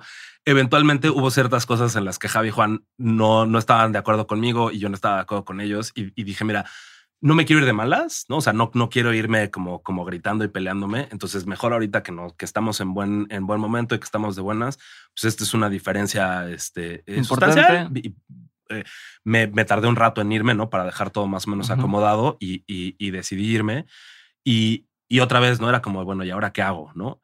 Y, y ahí pues ya, ya, no era una, ya no era una situación del, del mismo lujo que tuve años antes, porque pues ya, ya ganaba dinero, ya ganaba dinero y, uno se acostumbra a eso eh, eh, rápidamente. ajá, y entonces ya, o sea, ya no iba a conseguir proyectitos de freelance que me pagaban lo que, lo que ganaba de salario y entonces ahí ya me entró el pánico como de, ¿y ahora qué hago? Y, y resultó que en unas vacaciones... ¿Por qué no le hablaste a Aaron? ¿Te da eh, pena? Ah, no, no, ahí voy, ahí voy. Porque sí terminé trabajando con él. No, no, pero antes de... O sea, cuando empezaste con que a lo mejor me voy a salir y tal, y te dijo el güey, márcame, ¿por qué no hiciste el... Como, es que, oye, pues pensando en salirme. Ahí te, ahí te va la historia meses antes, ¿no? A la mitad del año que, que, estuve de director en Resuelve, este, me fui de vacaciones, ¿no? Y me fui de, vacaciones a Nueva York y Aaron estaba trabajando para una empresa neoyorquina y, y entonces le escribí que estaba yo allá y me dijo, ay, pues te invito a unas chelas, que no sé qué. Y, y, fuimos a fuimos a un bar y me empezó a platicar de lo que hacían, ¿no? Y me encantó así, se, se me sigue haciendo una gran idea lo que, lo que hace esa empresa. Este, eh, eh, pero me dijo así muy claramente, ya... ¿Qué hace esa empresa? Tienes que decirme, porque no eh, Se llama Capital. Bueno, ahora se llama Home Capital, en ese momento se, se llamaba Capital. Este, eh, pero me acuerdo que Aaron me contó todo lo que estaban haciendo y él porque estaba muy emocionado del proyecto y todo. Pero me dijo, güey, ya no te voy a ofrecer chamba porque, porque ya me bateaste demasiadas veces. Este, pero me dice, si, si llegas a estar como, te, te reitero la oferta, ¿no? Si, si, si llegas a estar inconforme con, con lo que estás haciendo, échame un grito. Y entonces cuando ya decido salirme de, de Resuelve, de mis primeras llamadas fue a, fue Aaron y le dije, oye, ¿era en serio? No, o sea, como, como sí. Y me dice, pero ahora sí te vas a salir, güey. O sea, ahora sí, sí en serio o, o, sigues con el chamaca. Y le dije, no, sí. Em, pero ahí entró otro miedo, ¿no? Porque, porque Aaron quería contratarme en, en Capital de programador, ¿no? Mm. Y yo decía, puta, pues es que ya, ya, llevo varios años que no hago eso, ¿no? Entonces no me voy a sentir tan bueno para, para ese asunto como no. Y ahora me dijo, bueno, conoce a los founders, este, eh, entiende más o menos la idea que traen. Típico, ¿no? Nomás a platicar con la eh, gente y ya como que te empiezan a enamorar. Ajá, y como que vemos, vemos qué tipo de rol, o sea, en, dónde te podemos acomodar, ¿no? Entonces ya pasé por un proceso de entrevista. Eh, Chris y Blair se llaman, se llaman los, los founders de, de, Capital, también tipazos. Blair en particular me súper enamoró de la, de la idea que tiene, que tiene esa empresa y de lo que, de lo que están haciendo. Y, y, pues eran un equipo todavía chiquito en ese momento y, y, Chris, que era el director de tecnología o que es el director de tecnología, me decía, pues es que yo siento que ahorita es un equipo muy chiquito como para contratar management, ¿no? Y le dije, bueno, déjame entrar, ¿no? O sea, contribuye un poquito, no esperes mucho de mí, pero te ayudo a, a administrar, o sea, te veo, veo como en, en, en, dónde puedo caber, porque Chris en ese momento no tenía tanta experiencia él mm. como, como manager y, y, pues no sé por qué me creyó, pero me creyó y me dejaron entrar, ¿no? Entonces empecé, empecé a trabajar ahí ya con, con Aaron. Este, pero yo entré a trabajar ahí noviembre de 2019. Este, y Aaron se sale en abril de, de 2020, ¿no? Entonces llevábamos pues ya un chingo de tiempo Aaron y yo como queriendo trabajar juntos y cuando, cuando finalmente cayó la empresa en donde trabajamos juntos, el hijo de su madre se sale, se sale cuatro meses después. ¿no? Este, eh, Eh, entonces yo me divertí mucho en, Capital. Me, fascina la, idea que están haciendo. Quieren hacer unas cosas ahí con inversión bien, interesantes. Eh, pero pues Aaron se salió y, se quedó sin que hacer un rato y empezó a, empezó a hacer como los pininos que eventualmente se volvieron best.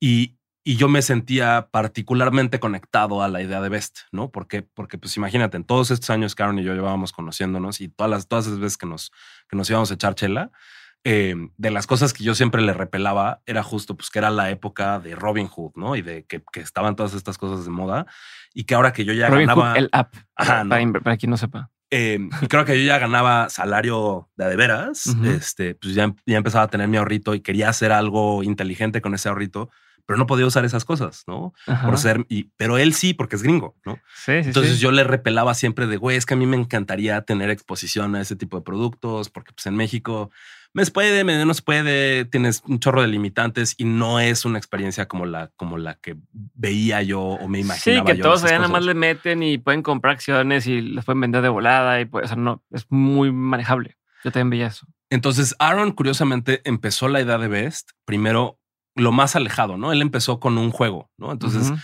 no sé si ubicas tipo el, el reto Actimber o ese Justo. tipo de cosas, ¿no? Uh -huh. Entonces, él empezó con algo muy similar. Él quería hacer un jueguito en donde te juntabas con tus cuates, te dábamos, este, no sé, 10 mil eh, dólares de chocolate y este, y con esos, con esos dólares invertías tú X tiempo y al final de X tiempo, la persona que había ganado más lana en la bolsa, pues ganaba, ¿no? Uh -huh. eh, y empezaron con eso y lo, empezó, lo, lo, lo, empezó a testear y yo fui de sus beta testers. Y yo le decía, güey, pues está, está mono tu jueguito, está chido, Ajá. pero qué aburrido, ¿no? O sea, como, como voy a jugar esto dos veces, déjame hacerlo de veras. Sí, ¿no? o sí, sea, sí. Pues, para jugar así. ¿Qué eh, es lo que pasa con ¿no? Fantasy Football? Que es como de mentiras, pero es de verdad porque estás, o sea, el resultado es real. Sí, o sea, que sí sientes esa conexión, pero, pero, pero pues es de chocolate, ¿no? Ajá. O sea, y entonces yo le decía a Aaron, pues es que esto, güey, es lo que quiero hacer, pero con mi dinero de, de veras, no, no nada más con, con el, los pancholares que me das, ¿no? Uh -huh. Este, uh -huh. y entonces no fui el único, ¿no? La mayoría de los que estuvieron en ese, en ese beta dijeron lo mismo y fue donde Aaron como que empezó a decir así, aquí hay algo, ¿no? Aquí, uh -huh. hay, aquí hay una idea. Y, y ya por ahí de, de noviembre, diciembre de 2020, este me empezó a decir, oye, pues es que ya estoy pensando en esto más, más seriamente, no uh -huh. más como una idea así de inversiones y tal. Pero pues no sé a quién, o sea, no sé, no sé con quién asesorarme, no sé a quién ver. Me dice, yo conozco inversionistas, pero me dice, pues tengo que validar. Él siempre si había sido es... empleado. Él, él pues, sí, sí había sido empleado, pero pues había sido empleado de los de arriba, ¿sabes? Sí. O sea, había sido director. Pues, sí, pero igual justo. nunca había empezado un proyecto de cero. Eh, Sí, sí, sí. O sea, creo que de la misma manera como yo tuve mi consultoría, ah. él tuvo, él tuvo una consultoría antes, este, pero pues no era una startup, ¿sabes? O sea, no era, no era algo. Sí, es no, otro idioma, es otro Ajá. mundo. Uh -huh. eh, y entonces él me decía, pues yo por, por, la, por los puestos que he tenido, me dice, conozco a varios inversionistas, pero necesito llegar con una idea masticada, güey, ¿no?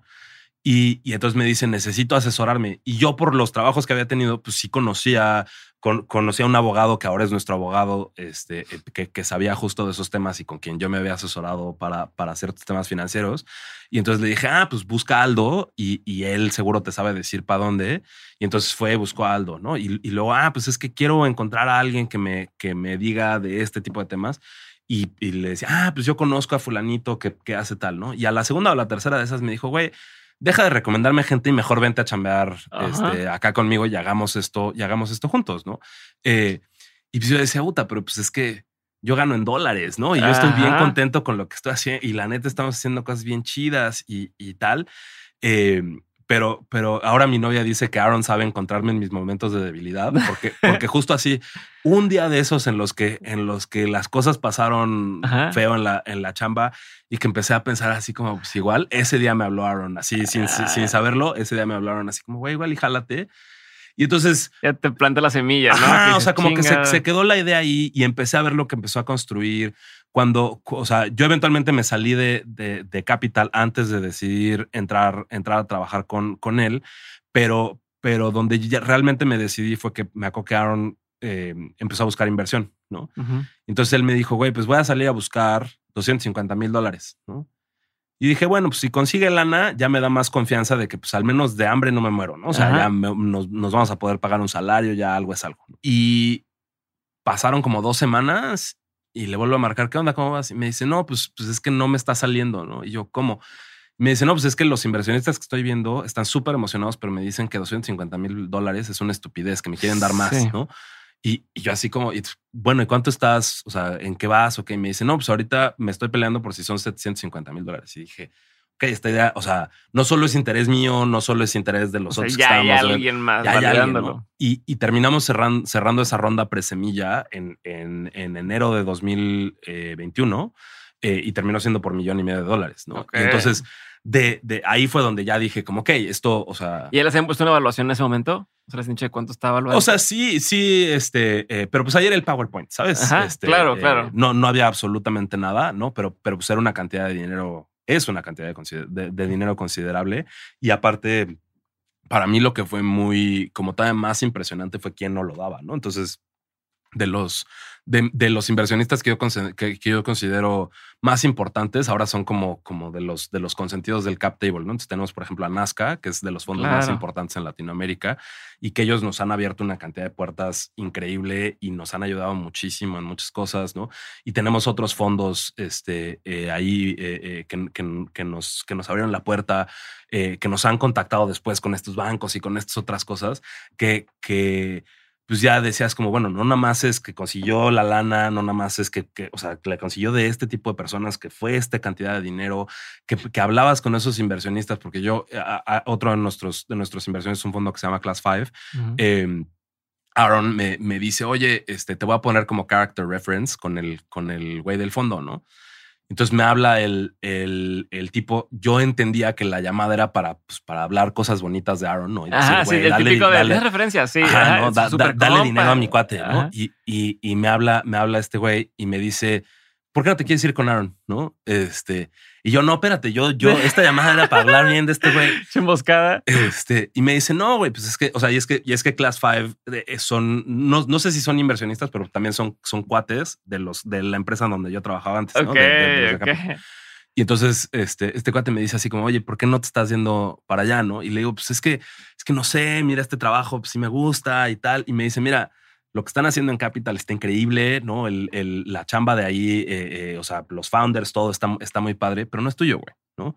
Eh, Aaron te, está, invitado como socio. Aaron, Aaron, me dice, Aaron te está invitando como founder, güey, ¿no? Y, pues es un boleto diferente, ¿no? Es, es, ya tu ser, tu ser responsable por todas estas cosas. Y me dice, pues además el, el, pues el reto que quieren resolver está increíble, ¿no? Y yo le decía, puta, pues es que no, pero es que no sé si, si Aaron realmente va a levantar dinero o no va a levantar dinero. Y, y, ahí son de las cosas que, pues, Aaron es una persona así súper humilde, ¿no? Lo, lo, conoces, es un desmadre y es y es y es súper chido, eh, eh, pero el, calificativo que nunca usaría con él es mamón, ¿no? O sea, el cero, cero es mamón. Y yo nunca había platicado con Aaron como de su, de su historia, de, de su currículum, de tal. Yo lo conocía como el director de Credit Justo, ¿no? Y después como uno de los directores de Capital. Y cuando, cuando hablé con este cuate, me dice, pues es que, pues, pero es que ve con quién vas a trabajar. Y yo, ¿cómo? Y me dice, sí, güey, pues este güey es Stanford, Oxford, este, trabajó en la NASA. Este, Órale. Eh, eh, eh, estuvo en, la, en la naval de los Estados Unidos, ¿no? Me dice, este güey tiene un currículum. Está loco, hay gente así, ¿no? Que no ni te imaginas y de repente dice, ¿y a qué hora, en qué momento, a qué edad, güey? ¿Cuándo hizo todo este desmadre? Y entonces ahí me dijo como, a ver, Aaron jamás va a tener problema de levantar dinero porque tiene un currículum de miedo, ¿no? Este, y pues él cree fielmente en ti, como que dije, chale, tienes razón este cabrón, ¿no? Y ya fue, o sea, ese fue como el último empujoncito que necesitabas, ¿no? Y, y, ya terminé, terminé trabajando con él. Pero sí, o sea, pues sí, Aaron es, es una persona súper como down to earth, ¿no? Este, eh, eh, y, y, pues yo no me imaginaba que el güey tenía, o sea, el, el güey fue Rhodes Scholar, Rhodes Scholar para, con esa, con esa beca se fue a, a, Oxford a estudiar su maestría de ciencia de datos y es así como, o sea, ves la lista de los que han sido Rhodes Scholar y, y, pues no cualquiera, ¿no? Este, y para colmo, Aaron viene de un pueblito en Washington, ¿no? Así la mitad de la nada. Eh, eh, ya después platicando con él, como que eh, ver su crecimiento personal y profesional a través de la vida, es de esas personas que se engancha de una idea y va a hacer todo, por, o sea, va a mover cielo, mar y tierra por lograrla a veces es hasta difícil trabajar con alguien con, con, un drive así, así de fuerte, pero también siempre es motivante, ¿no? Y siempre es así como, como sí, o sea, yo me cuelgo de este tren, ¿no? Eh, eh, ok. Y a ver, tú llevas una relación con Aaron previa a saber su background, ¿no? Su, contexto. Y ya, pues, a lo mejor le das de tú a tú y tal. cuando te enteras de todo este desmadre, no sientes de pronto cierto nivel de intimidación, de decir, ah, cabrón, pues, este, sabes, como, como pasó, pasó de ser así, el, el, güey así casual a, ay, güey, pues, si hay, si hay algo más allá, no, no, no. Ese cambio de percepción, por un lado te intimida, pero por otro lado a lo mejor no, no, como dices, voy a estar a la altura de, o, qué vio en mí, o sea, qué crees que vio en ti. ¿Cómo cambia la relación ahí si es, si es que cambia de alguna forma? Pues, pues para mí fue más como, o sea, más que como de miedo, es como de emoción, ¿sabes? Porque, porque es más como, un güey así quiere trabajar conmigo. O sea, un güey así me está chingue y chingue porque trabaje con él. Y le he dicho que no. Ah, no. si no me... Eh, eh, como, como que más bien fue mucha emoción de, de órale, güey. O sea, o sea, algo hice bien en algún momento, ¿no? No, no, no sé, no sé cuál de mis estupideces salió bien, pero, pero algo hice bien, ¿no? Entonces fue mucho más eso, ¿no? Eh, sí, a ver, es intimidante, güey, ¿no? Eh, eh, eh, porque, porque pues Aaron ha tenido experiencias que yo no he tenido, ¿no? Y sabe cosas que yo no sé, ¿no? Y, y, y, cuando te cuenta sus experiencias en esta o, o aquella parte de su carrera, sí dices como, qué chido trabajar con alguien así, ¿no? Ok, ¿y qué es lo que tú crees que vio en ti? Dices que no, pues seguramente hay algo que vio en ti, o sea, que nadie le insiste a una persona durante tantos años, este, para trabajar primero como en la misma empresa y después en tu propia empresa y menos como socio. Pues yo creo y que. háblame del chile. Si no, no me queda así como de que no, mira, es que.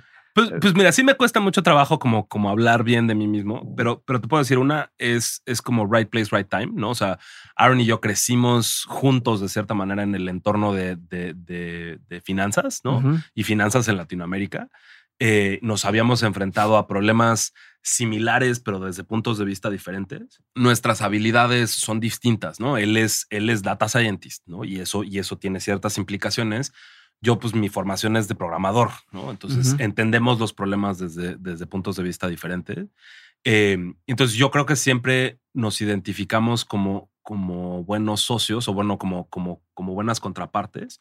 Por eso, ¿no? O sea, porque no es, no es muy común que sintamos que le estamos pisando los talones no, pero a ver, no, pero a ver, a ver, en ese, en ese tema específico de, ah, yo hago data science si tú estuviste más en la programación, llegó un punto en el que dices, oye, pues ya me ofrecieron tanta lana, tal, ¿quién es el mejor programador del mundo? Pues puedo invitarlo, o sea, bien pudo haber dicho, o sea, si es el único que viera en ti, bien pudo haber dicho, ah, pues quién sabe hacer lo mismo, bueno, contratémoslo, ¿no? Pero el tema de que te esté, o sea, hay algo más allá de las habilidades técnicas, ¿no? O sea, mira, sí, te, sí, digo, explico lo que trato de decir. O sea, pero, pero a lo que voy, o sea, con eso voy con, con el crecimos juntos, ¿sabes? O sea, porque, porque el mm. crecimos juntos fue ver, ver qué hacía el otro güey, ¿no? O sea, y entonces te, te, dije hace ratito, no, Aaron me robó varios ingenieros, o una ingeniera en particular y, varios ingenieros este, que yo estaba entrevistando y que el hijo de su madre me lo robaba. Eh, eh, y, y pues ahí para mí, o sea, yo lo admiraba a él tanto por la empresa en la que trabajaba, los recursos a los que tenía acceso, ¿no? Este, pero, pero pues yo me imagino que también él veía como, como, güey, pues él está contratando gente chida, ¿no? O sea, él está sabiendo encontrarla, este, tal, y por eso me lo robaba el hijo de su madre. este. él me hace el prefiltro y ya. Ah, no, sí, sí, sí. ¿A qué empresa estás aplicando a esto? Ah, bueno, vente para acá porque quiero que Sí, yo no, yo no tenía el presupuesto que tenía Lens. Más de una vez, literal, yo ya había hecho una oferta y él llegaba y les ofrecía el doble. Y pues, pues no manches, ¿no? O sea, no, no podía hacer nada contra eso. Claro. Eh, em, entonces, diría que es un poco eso, ¿no? Eh, eh, la otra, pues, yo creo que mis habilidades, déjate tú como programar, porque de programar ya. Pero más estupidez, pero imagina así de, quiero trabajar en un crédito justo. Bueno, primero aplica a, resolver, consigue que te den una oferta y ahora sí nomás llegas con tu carta de presentación y ahora sí contrátame, güey. Casi, casi, güey. Este, no, y lo otro, te digo, o sea, yo ya, ya, ya no me considero programador, lo fui mucho tiempo, pero, pero, pues ya esas habilidades ya, ya no, ya no, ya se atrofiaron, digamos. Pero pues sí me considero un manager bastante decente de, de, de programadores. Y, y, por ejemplo, de las personas que me robaron, pasó un par de veces que, que en Resuelve se contrataban ingenieros con la idea de que llegaran para X equipo, pero mi equipo era como, como la primera línea de defensa. Si llegaban conmigo, a mí me los dejaban dos meses y luego se iban a otro equipo. Este, y, y de ahí luego se los robaba este güey. Y entonces este, eh, tuve la fortuna de que varios, digamos, graduados míos, ¿no? O sea, de que, de que personas que trabajaron conmigo terminaron yéndose a Credit Justo Y pues afortunadamente algo les gustó de cómo trabajábamos juntos, que, que me echaban flores con él, ¿no? Entonces, este, incluso, o sea, la, la, la primer, los primeros pininos que Aaron tuvo de que yo me quería salir de Resuelve no fue cuando le dije yo a él, sino fue cuando le había dicho a uno de los ingenieros que se había venido con él. Eh, mm. y que entonces le empezaron a decir, güey, dile, dile, ¿no? Este, em, pero entonces, o sea, no, no me creo gran cosa, la neta, ¿no? Pero sí creo que fue right time, este, eh, right place, right time, ¿no? Por una parte, porque nos vimos nos vimos crecer juntos en estos roles que, que, tuvimos, tuvimos este espíritu como de competencia, de yo lo voy a hacer mejor. Competencia sana, ¿no? Ajá, ¿no? Y, y, así. Eh, teníamos y, como que lo mismo de las experiencias que nos íbamos platicando todas esas veces que salíamos a, a, echar chela. Em, pues yo sí sentía que, que, veía que Aaron estaba haciendo, él, él yo creo hizo un equipo increíble en, en Credit Justo, ¿no? O sea, lo creció de, como tres o cuatro ingenieros a como 50, ¿no? Entonces, eso es un reto cañón, ¿no? A mí me tocó llegar a Resuelve cuando, cuando igual el equipo de ingeniería eh, eh, estaba como en proceso de remodelación completo. Entonces a mí me tocó entrevistar cientos de ingenieros y, contraté, o, ajá, o sea, sí, por, por mi escritorio, digamos, pasaron 40, yo creo, ¿no? Este, que, que, contratamos en Resuelve. De todos los niveles, de, de, o sea, como para distintas cosas. Y entonces creo que, creo que nos, nos aprendimos a respetar mucho, ¿no? Y admirar, admirar mutuamente por, por lo que vimos que el otro estaba, eh, que el otro estaba viviendo. Y pues hasta los retos técnicos, ¿sabes? Este, eh, porque pues más de una vez era en ese tiempo que trabajábamos mucho partes diferentes, pero que nos teníamos que conectar al SAT teníamos que hacer cosas con, el SAT. Eh, eh, los dos llegábamos de repente a la es que el SAT hizo no sé qué y su sistema no sé cuánto y no sé qué. Y entonces, pero luego era como, ¿y cómo, ¿y cómo lo terminaron resolviendo? No, pues le hicimos así. Ah, es que nosotros le hicimos así, ¿no? Entonces también, también el como, tema técnico. Ajá. A ver, pero más de una vez te pasó, ya, ya me dijiste al menos dos casos eh, que algo en tu forma de cotorrear te, te hace venderte bien. Ahorita me dijiste, me iba a salir de Resuelve, hablo con los directores y terminan diciéndome, vente a, dirigir. Si pudieras aterrizarme, por ejemplo, quiero irme a esa cosa en específico, ¿qué es lo que ibas a platicar? ¿qué, qué, tipo de cosas cuentas en una junta así? ¿O qué tipo de cosas? ¿Cuál fue tu, acercamiento a eso? De decir, que les voy a contar o voy a hablar con ellos, pero de forma de, bueno, bye, bye, bye, este, para que me quieran, o les voy a decir, como que quiero, pero me gusta mucho. hablando así del Chile, el Chile, el Chile, como que en ese caso en particular, ¿cómo fue tu tren de pensamiento de voy a hablar con estos vatos, pero ya me ofrecieron acá, pero tal que terminó en algo así? Porque, porque ahí estoy detectando un patrón donde, donde de cierta forma hay algo que haces o que estás haciendo que te está funcionando para abrirte más puertas y más oportunidades donde a lo mejor cualquier otra persona hubiera dicho, bueno, pues ok, qué padre, pero este, que se vaya, que vaya muy bien, no pasa nada, pero no le voy a ofrecer algo más. Pues de hecho nunca le he preguntado a Javi y a Juan como qué fue, qué fue lo que, lo que ellos vieron en mí.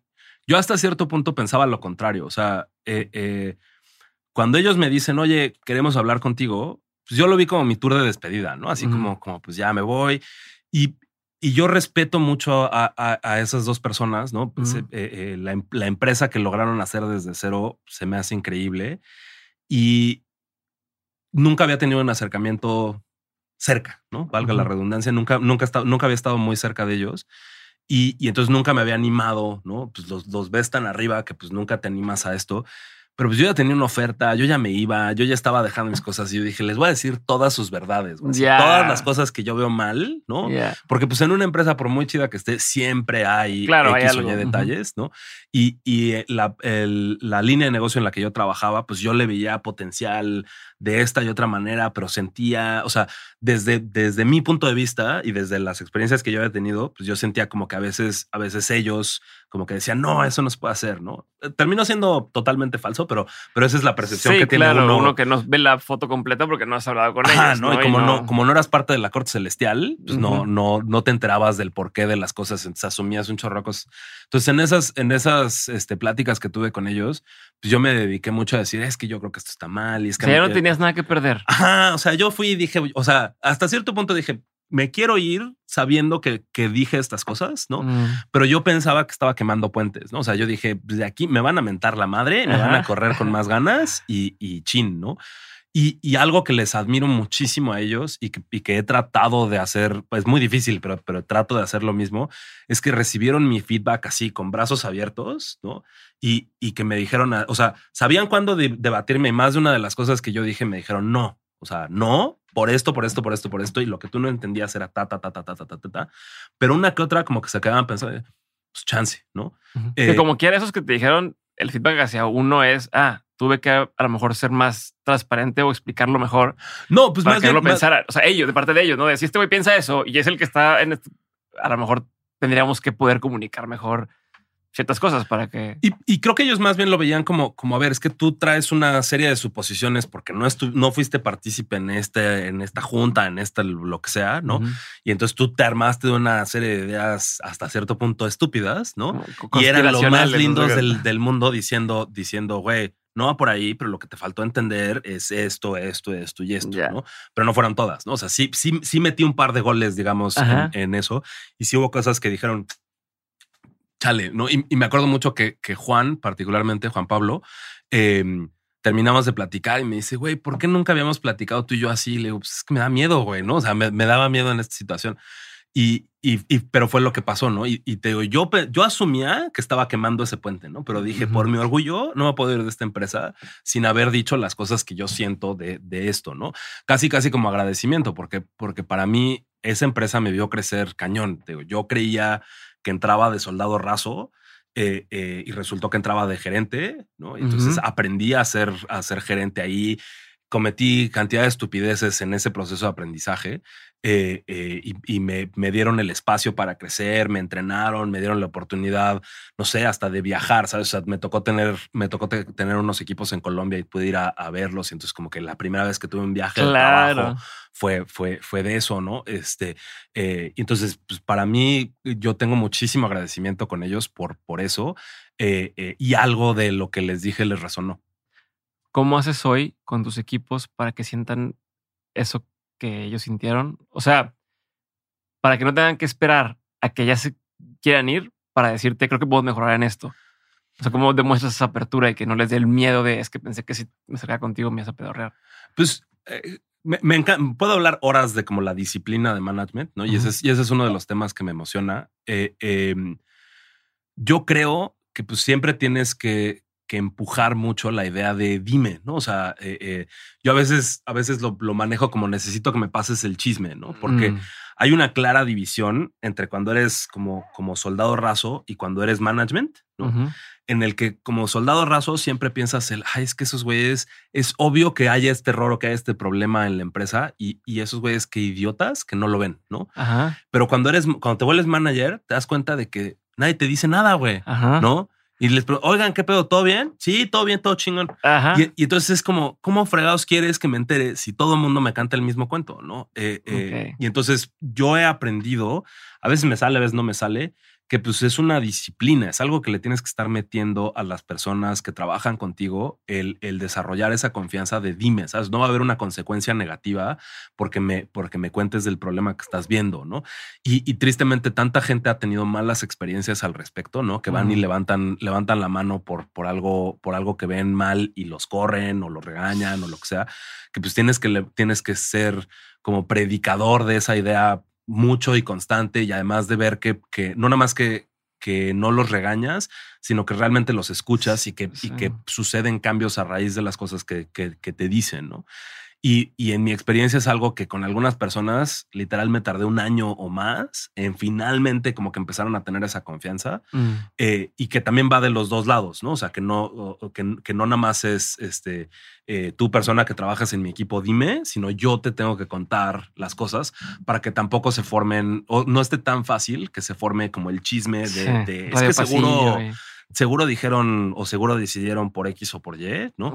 Y ser a veces brutalmente honesto, ¿no? Y, y literal brutalmente honesto, porque hay veces en las que a la gente le, le va a costar trabajo escuchar lo que, lo que le- les tienes que decir.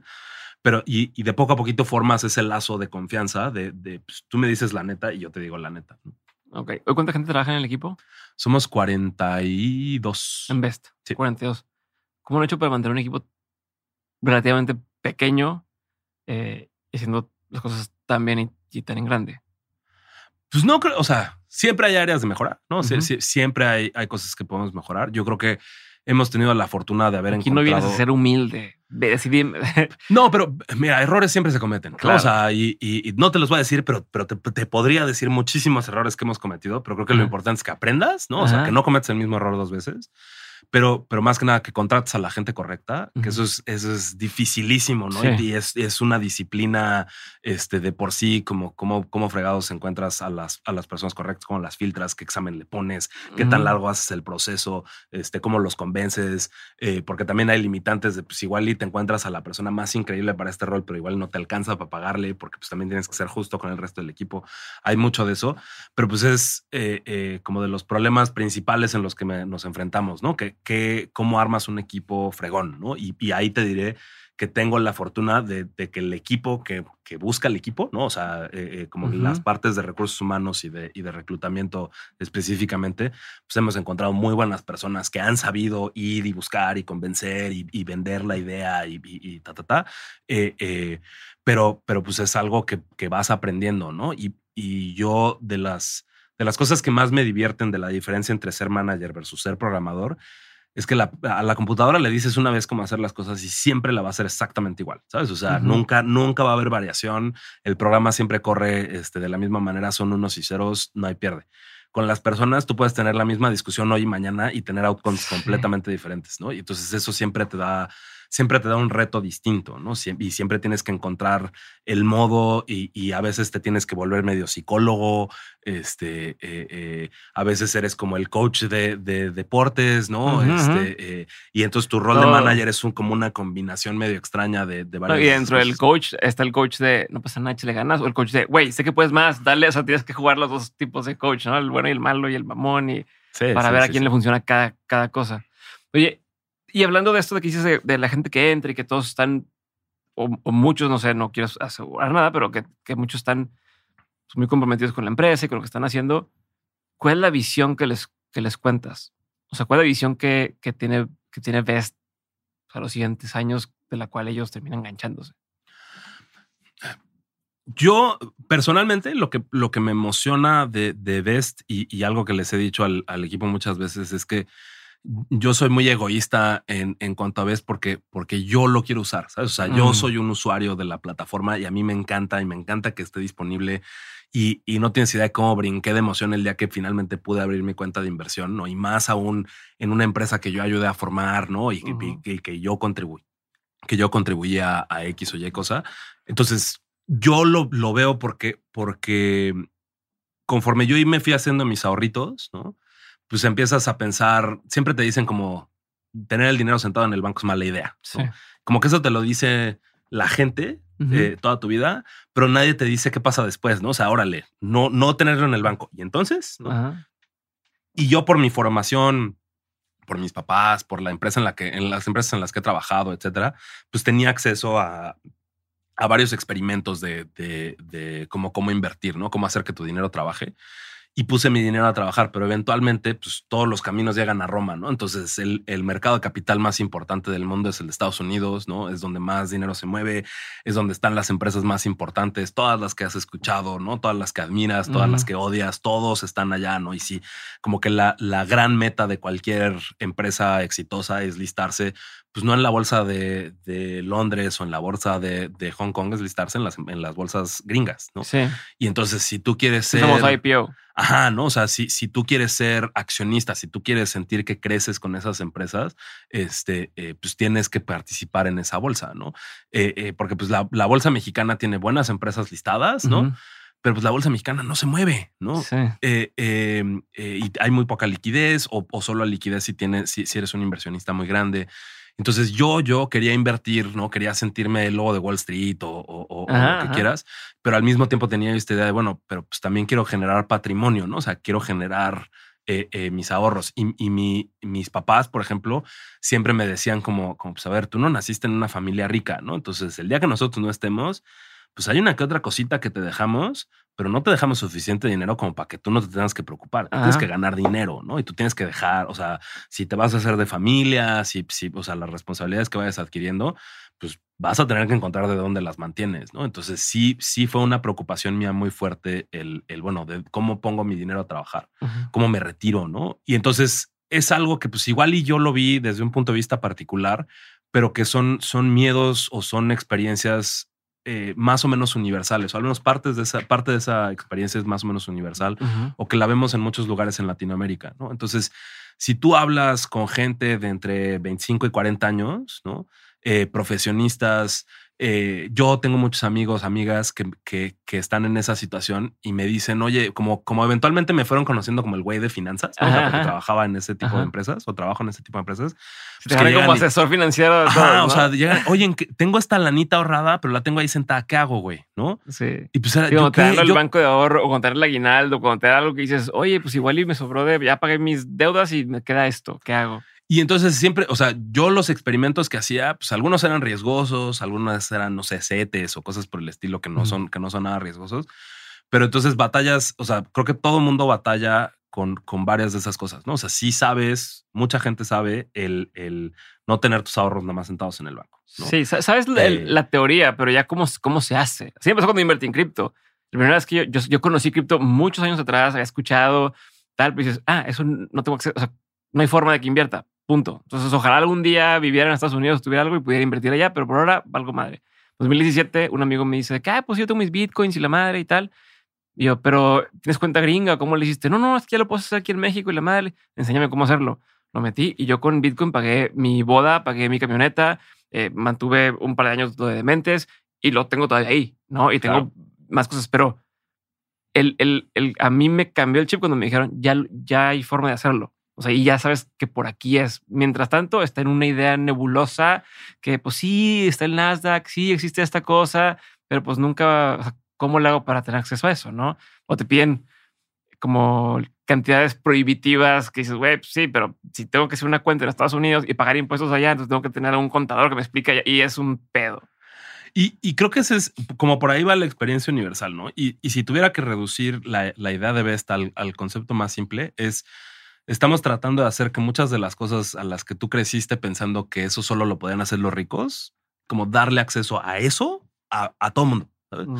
Porque con nosotros, o sea, puedes mandar desde 50 centavos de dólar, mándame 10 centavos de dólar si quieres, ¿no? O sea, se procesan, se agregan, ¿no? Puedes, puedes invertir a partir de 5 dólares, ¿no? Que, que, creo que es algo alcanzable para la gran mayoría de la gente Sí, si eh, tienen un eh, smartphone para poder entrar a la aplicación, tienen 5 dólares para poder meter. Y, va por ahí, ¿no? Entonces, ¿cómo, cómo le vendes esta idea o cuál es la, la, idea con la que convences a la gente que venga a trabajar con nosotros? Pues es mucho eso, ¿no? O sea, imagínate que vas a tener tus ahorros en dólares, ¿no? Y, el dólar tiene este poder así místico entre los latinoamericanos porque todos hemos visto... Cada vez es más caro, más caro, más caro. ¿no? Todos hemos visto cómo nuestras propias monedas caen y el dólar ahí sigue, ¿no? Y pues el dólar es el referente del mundo. Entonces, ya nada más con que le digas a la gente tener tus ahorros en dólares, ya, ya, ya dicen algo. ¿no? Es una diferencia enorme. Y, y luego les dices, oye, invierte, o sea, nómbrame una empresa que se te haga importante y puedes invertir en esa empresa, ¿no? Este, en las empresas en las que crees, en las que, has visto crecer, que usas, que, que, no sé, que manejas, que lo que quieras,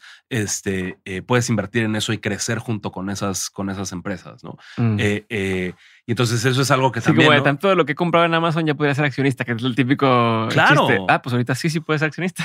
No, y que Amazon te pague dividendos, ¿no? Y, este que, que, recibas una, un cachito de lo que, de lo que les das, ¿no? Porque a fin de cuentas, eso, ese es el, el trato que hay con el accionista, ¿no? O sea, mm. eh, eh, estás en las buenas y en las malas y, para todas las empresas que les va bien, pues cuando les va muy bien te van a pagar dividendos, ¿no? Eh, o va a haber, o la acción va a subir de precio. Y con Best o, o sea, sí, claro. Si yo tengo de las acciones que sí pagan dividendos, me caen dividendos ahí. Te caen los dividendos, te caen en dólares, ¿no?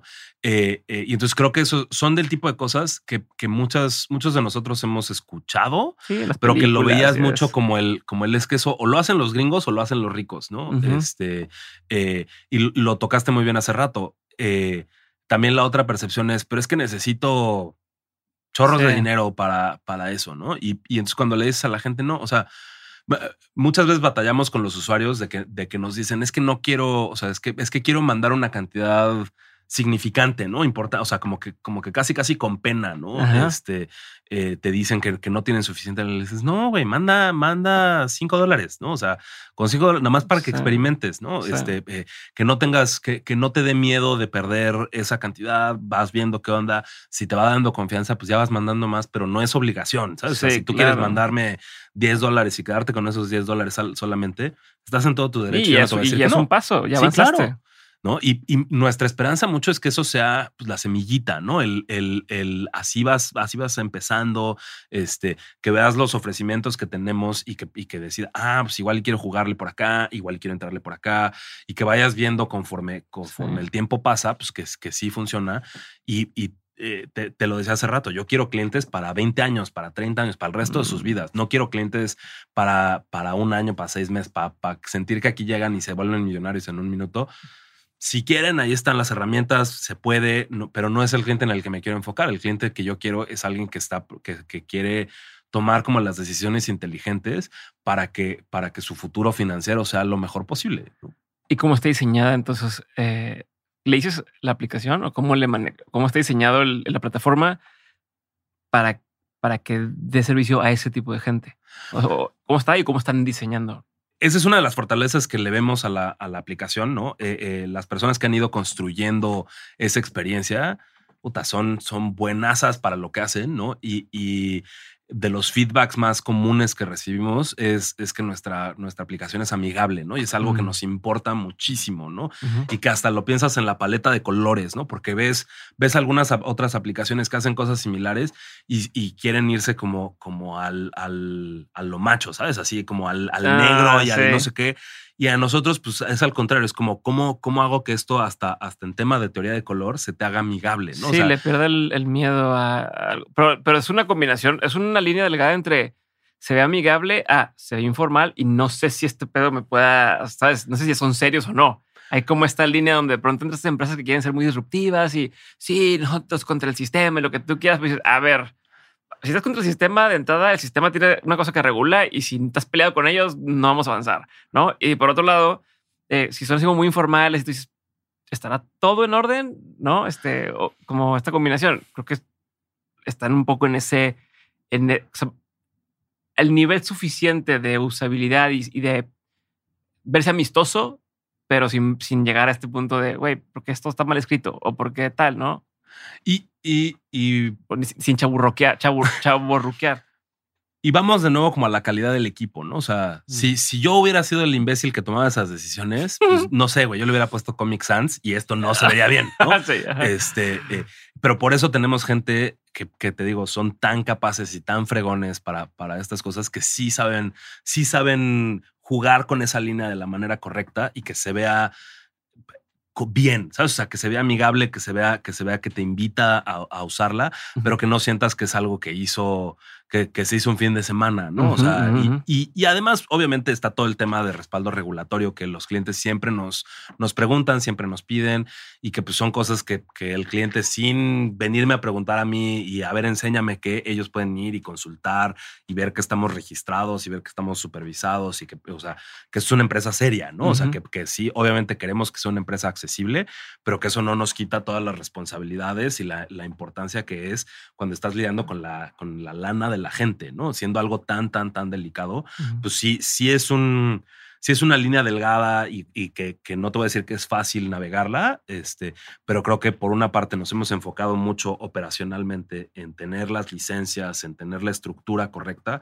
y por otra parte tenemos las personas correctas construyendo la aplicación para que sea algo que se vea bien y que, y que sea usable. Sí, entre más fricción, menos las estar usando, ¿no? Y entre más sienta que mi dinero, ay, joder, no sé si si cayó o no cayó tal, más pedo va a haber. Eh, digo, al final estás jugando con el patrimonio de la gente, o la gente está invirtiendo su patrimonio, ¿no? Y dices, güey, no lo voy a poner en cualquier, en cualquier persona. Esta visión que tienes o que tienen como empresa, ¿cuándo, o sea, ¿cuándo fue cuando dieron con eso? O sea, ¿desde qué punto fue cuando dijeron, es lo que queremos construir? Fueron, te digo, empezó todo con el, con el juego que originalmente este, eh, armó Aaron y que, y que sabíamos que había algo ahí, ¿no? Entonces, la idea original, eh, o, como los primeros experimentos fueron, bueno, tal vez solo, solo bolsa, ¿no? O sea, solo, solo self-directed brokerage, ¿no? Pero son los mismos usuarios los que te dicen, este, pues sí, pero, ¿no? Y entonces, primer feedback que tuvimos, déjate tú con usuarios externos, ¿no? Sino con nosotros mismos conforme empezamos a usar la plataforma, era un pero yo ya tengo trabajo de tiempo completo, güey, ¿no? ¿no? No quiero estar pensando en esto todo el día y tener que estarme metiendo. ¿Cómo le hacemos para que, para que alguien más inteligente que yo en estos aspectos me diga qué hacer o administre mi dinero por mí? Entonces fue, ah, ok, tenemos que tener algo administrado, no nada más el tú dices en qué, en qué compras y en qué vendes, sino algo administrado.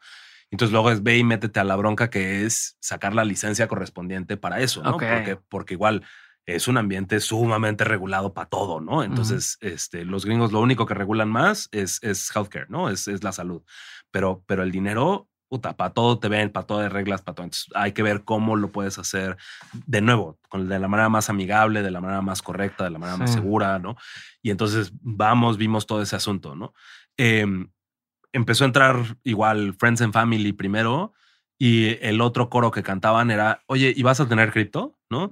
Porque pues, ¿qué, ¿qué, pasa? Que pues ya hay aplicaciones de finanzas, ¿no? Ya hay aplicaciones que manejan algunas de estas cosas que estamos tratando de resolver, pero pues ahorita tienes que tu app para, para esto, tu app para aquello, tu app para no sé qué, todo, y entonces muchas de las, de las personas que empezaron a usar la aplicación nos decían, oye, ¿y, ¿y por qué no lo agregan también ustedes? Y así ya me deshago de esta otra cosa y ya nada más los uso ustedes.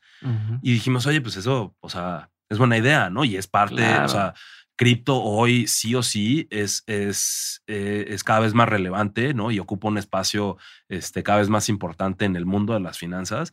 Y, no es para todos, pero puede, definitivamente puede formar parte de una estrategia integral de inversión, ¿no? Y entonces, este, eh, pues órale, vamos, nos metimos a cripto. Misma historia, ¿no? O sea, hay que ver cómo lo haces correctamente, cómo lo haces amigable, cómo lo haces tal. Eh, eh, literal, lo acabamos de lanzar este, hace unas semanas y, y, vemos ya que la gente lo está empezando a usar, ¿no? Y, y, es el mismo usuario el que te va diciendo esas cosas.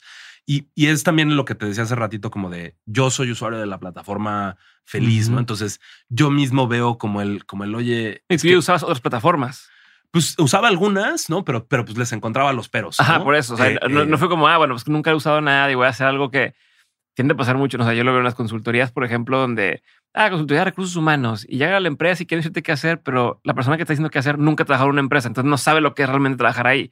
¿no? En este caso, a veces pasa que que construyen algo pensando en la idea, pero no eres usuario de la idea y terminas como hoy, hoy, hoy la moda es decirle que founder, eh, eh, founder product fit o una mamá así que al fin de cuentas es como scratch your, own itch, no? Que siempre rascate lo que a ti te, más te duele y, es lo que siempre eh, ha estado esa frase. Ahorita lo traen así como de moda que no, es que si el fundador sí es solo un pain que tiene.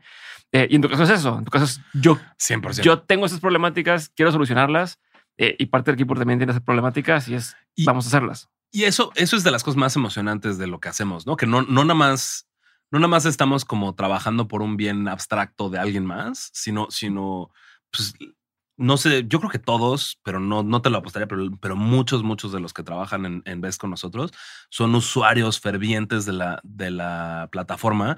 Y entonces son los primeros en decir, o sea, tenemos, tenemos juntas este, una vez a la semana donde está todo el equipo y nunca falta el, oigan, y no han pensado en tal, porque pues ahora estoy usando esto y me encantaría que ahora tuviéramos esta otra funcionalidad o tal.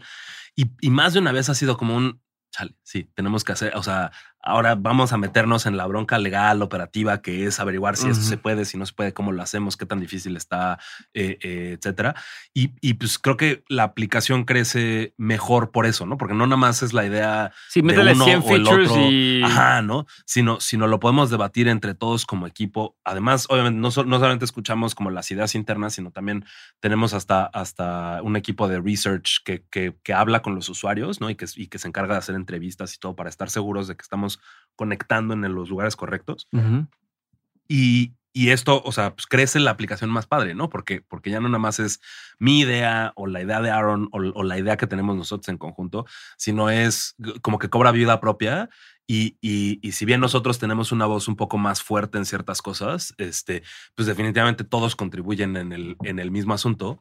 Y, y, vas viendo, vas viendo funcionalidades. Hay partes de la aplicación que tal vez yo no uso, ¿sabes? O sea, que, ya hay una esquina que, pues no fue diseñada explícitamente para mí, pero que veo a otras personas del equipo súper emocionadas por esa parte. ¿Sabes? Cosas que, no aplican a mí, ¿no? Este, eh, cómo depositar dinero desde Estados Unidos. Pues eso, yo no tengo una cuenta bancaria en Estados Unidos, pero pues, hay, hay personas del equipo que, pues eso era justo lo que necesitaban, ¿no? Y, hay otros ejemplos de lo mismo, pero es justo, creces como compañía, ya no creces como un par de babosos que, tienen esta idea, sino ya creces como un equipo completo. Oye, tengo un uso que no sé si, se haga sentido o no, pero ni siquiera es típico que te da recomendaciones, pero justo ahorita me salió, tengo un tema donde hay cosas donde puedo monetizar en, en, YouTube, en demás, pero en algunas tienes que, tienes que tener una cuenta gringa. Y hay estas algunas opciones, pero que es un pedo y, y tal. A mí me encantaría que pudiera decir, no, que me llegue aquí y ya de ahí, o de ahí lo tengo administrado. Vaya, vamos. O sea, sí, sí podrías, digo, ahí en la misma aplicación tú puedes ver los datos de depósito. Entonces, hoy el único pero que tendrías con eso, o, tendríamos que entrar a detalles. Persona moral. Un, un, un, gringo, o sea, tenemos muchos clientes estadounidenses y pueden depositar y ellos tienen su propia forma de, de, depositar, ¿no? Así como, como en México tenemos el SPAY o en Brasil está el, el PIX o, hay, cada país tiene su, su, propio, su propio sabor de ese mismo asunto. En Estados Unidos es ACH. Eh, y entonces tú conectas el ACH para, para, para eso. Eh, o bien puedes hacer un wire, ¿no? Hacer, hacer, una transferencia nacional o internacional de, la lana. Entonces sí podrías mover tu dinero que ya tienes en dólares y dejarlo en dólares con nosotros, pero habría que ver cuál de las opciones es la correcta. Sí, no, yo, lo que quiero es conectar, o sea, enchufarme a que cada que me paga la plataforma me caiga directo. Claro. ¿no? Este, pero bueno, ya estoy diciendo una mamá ahorita que no, no hay caso. sí, señor, déjame tomar la lista de sus. no, no, no, se para ponerla en, 100% se puede. Este, si algún día aparece algo así, güey, si te dije. Este, bueno, hoy de lo que, o sea, lo que existe ya está claro, la gente lo puede ver. No me quiero meter mucho en eso, quiero meterme en qué va a existir. O sea, cuál es su roadmap, eh, a dónde quieren llegar los en cinco años, qué tipo de funcionalidades quieren que existan eventualmente, si se pueden compartir algunas de estas. Claro, eh, creo que las dos complejidades grandes que vemos hacia adelante es una que los e, este movimiento de dinero, ¿no? Ahorita lo tocabas en dólares, eh, pero pues hay de todo tipo de pesos, ¿no? De todos pesos con el apellido que quieras. Este eh, eh, hay reales, hay, hay todo esto y, y, cada país tiene, tiene reglas diferentes sobre cómo mueves ese dinero. Y hoy para muchos de nuestros usuarios la manera de depositar es hacer una transferencia internacional. Y eso, pues dependiendo del país, dependiendo del banco, dependiendo de muchas situaciones, pues puede ser más o menos difícil, pero, pero casi siempre es, más, es, un tanto difícil, ¿no? Entonces queremos ir haciendo como una expansión internacional en temas de, de, de pues tanto cómo podemos tener mejor exposición en cada localidad. Entonces, regresamos a lo mismo. ¿Cuál es el, la bronca legal, la bronca operacional? cada este, país es un pedo. Eh, eh, entonces ya estamos, ya estamos haciendo experimentos en varios mercados para, para eso. En los mercados más grandes, obvio, primero porque pues, son los, los más importantes para, para salir, pero de poco a poco queremos ir teniendo soluciones para que lo puedas hacer sin fricción desde mm. cualquier parte de Latinoamérica, ¿no? Y entonces, eh, eh, e, esa sería uno, ¿no? La, la, la, la, solidificación internacional en esto y que, y que, puedas mover dinero fácilmente entre tu cuenta de inversión en dólares y tu cuenta local en el país en el que estés. Em, y la segunda parte es, es qué pasa cuando ya tienes tu dinero con nosotros, ¿no? De nuevo, nosotros queremos clientes a largo plazo, queremos gente que, construya su patrimonio con nosotros, eh, eh, no queremos necesariamente clientes como que nos vean como algo como casino o algo por el estilo, queremos, queremos gente que, que, que lo vea a la larga. Y, y, entonces eso pues presenta ciertas complicaciones, ¿no? Porque, porque qué vas a hacer con tu dinero, ¿no? qué tan, qué tan rápido es el acceso a, tu dinero. Y hoy, por ejemplo, pues podrías vender hoy las acciones que hayas comprado. Este, eh, la, operación es final 48 horas después y después de 48 horas tú puedes sacar tu, dinero, te lo depositamos, no hay ningún problema. Queremos que esa experiencia sea más rápida y, que, y, que, y, que, y ver cómo podemos eficientar eso. ¿no? Entonces estamos explorando varias cosas, ¿no? Eh, eh, en temas de acceso de dinero, estamos pensando en, en crédito, ¿no? Entonces hay una, regresando también a la idea de cómo hacer accesible cosas que, los, que solo los ricos pueden hacer. De las cosas más comunes que hace, que hace el, el gringo rico es que pues tienes mucho de tu dinero en acciones, Pero si, si Sí, tú liquidas. Como el net worth, ¿no? Esta persona vale tanto. ¿no? Líquida no tiene, pero tiene. Entonces, justo, piensa en el director de la empresa que te guste, ¿no? Mencionabas hace rato a Jeff Bezos, ¿no? Pues ese güey, 99.99% de su dinero no lo tiene en cash, ¿no? No hay una cuenta de banco que, que, que, que, tenga ese número. ceros, ¿no? ajá, de, quiero sacar ese dinero. No, no. Y, y pues a él no le convendría liquidar sus acciones para, para tener su, para poder gastar y comprarse su casa, su, su coche, su lo que sea. Entonces, ¿qué, cuál es, ¿qué es lo que hace? Pues él pide prestado sobre el dinero que tiene en acciones. Entonces al banco llega y le dice, oye, pues aquí, aquí tengo este colateral, ¿no? Aquí tengo estos activos, eh, eh, préstame lana y pues si no te pago, te cobras de acá. Ajá. ¿Y, y cuál es el beneficio de, de- de eso? Eh, el, tu tasa de interés cuando pides un préstamo, entre otras cosas, está ligada a qué tan difícil va a ser para el, para el banco, para la institución financiera, cobrarse. Entonces, si tú decides ser, ser un- una mala persona y dejarle de pagar al banco, pues dependiendo de qué tan difícil sea para el banco cobrarse, pues ese es, el, ese es el- la tasa de interés que te ponen. Y, y en Latinoamérica lo ves, por ejemplo, en las tarjetas de crédito, ¿no? Que, que ves tarjetas de crédito que llegan a veces arriba del 100% en, en, en sus tasas de interés. Y eso es porque resulta que cobrar tarjetas de crédito luego es muy Es difícil, pedo, ¿no? Este, porque los puedes meter al buró, pero, ya, ¿no? O sea, eh, eh, entonces por eso poner unas tasas tan altas como para, para que los, los que sí Sí, para pagan, disuadirte un poco, pero.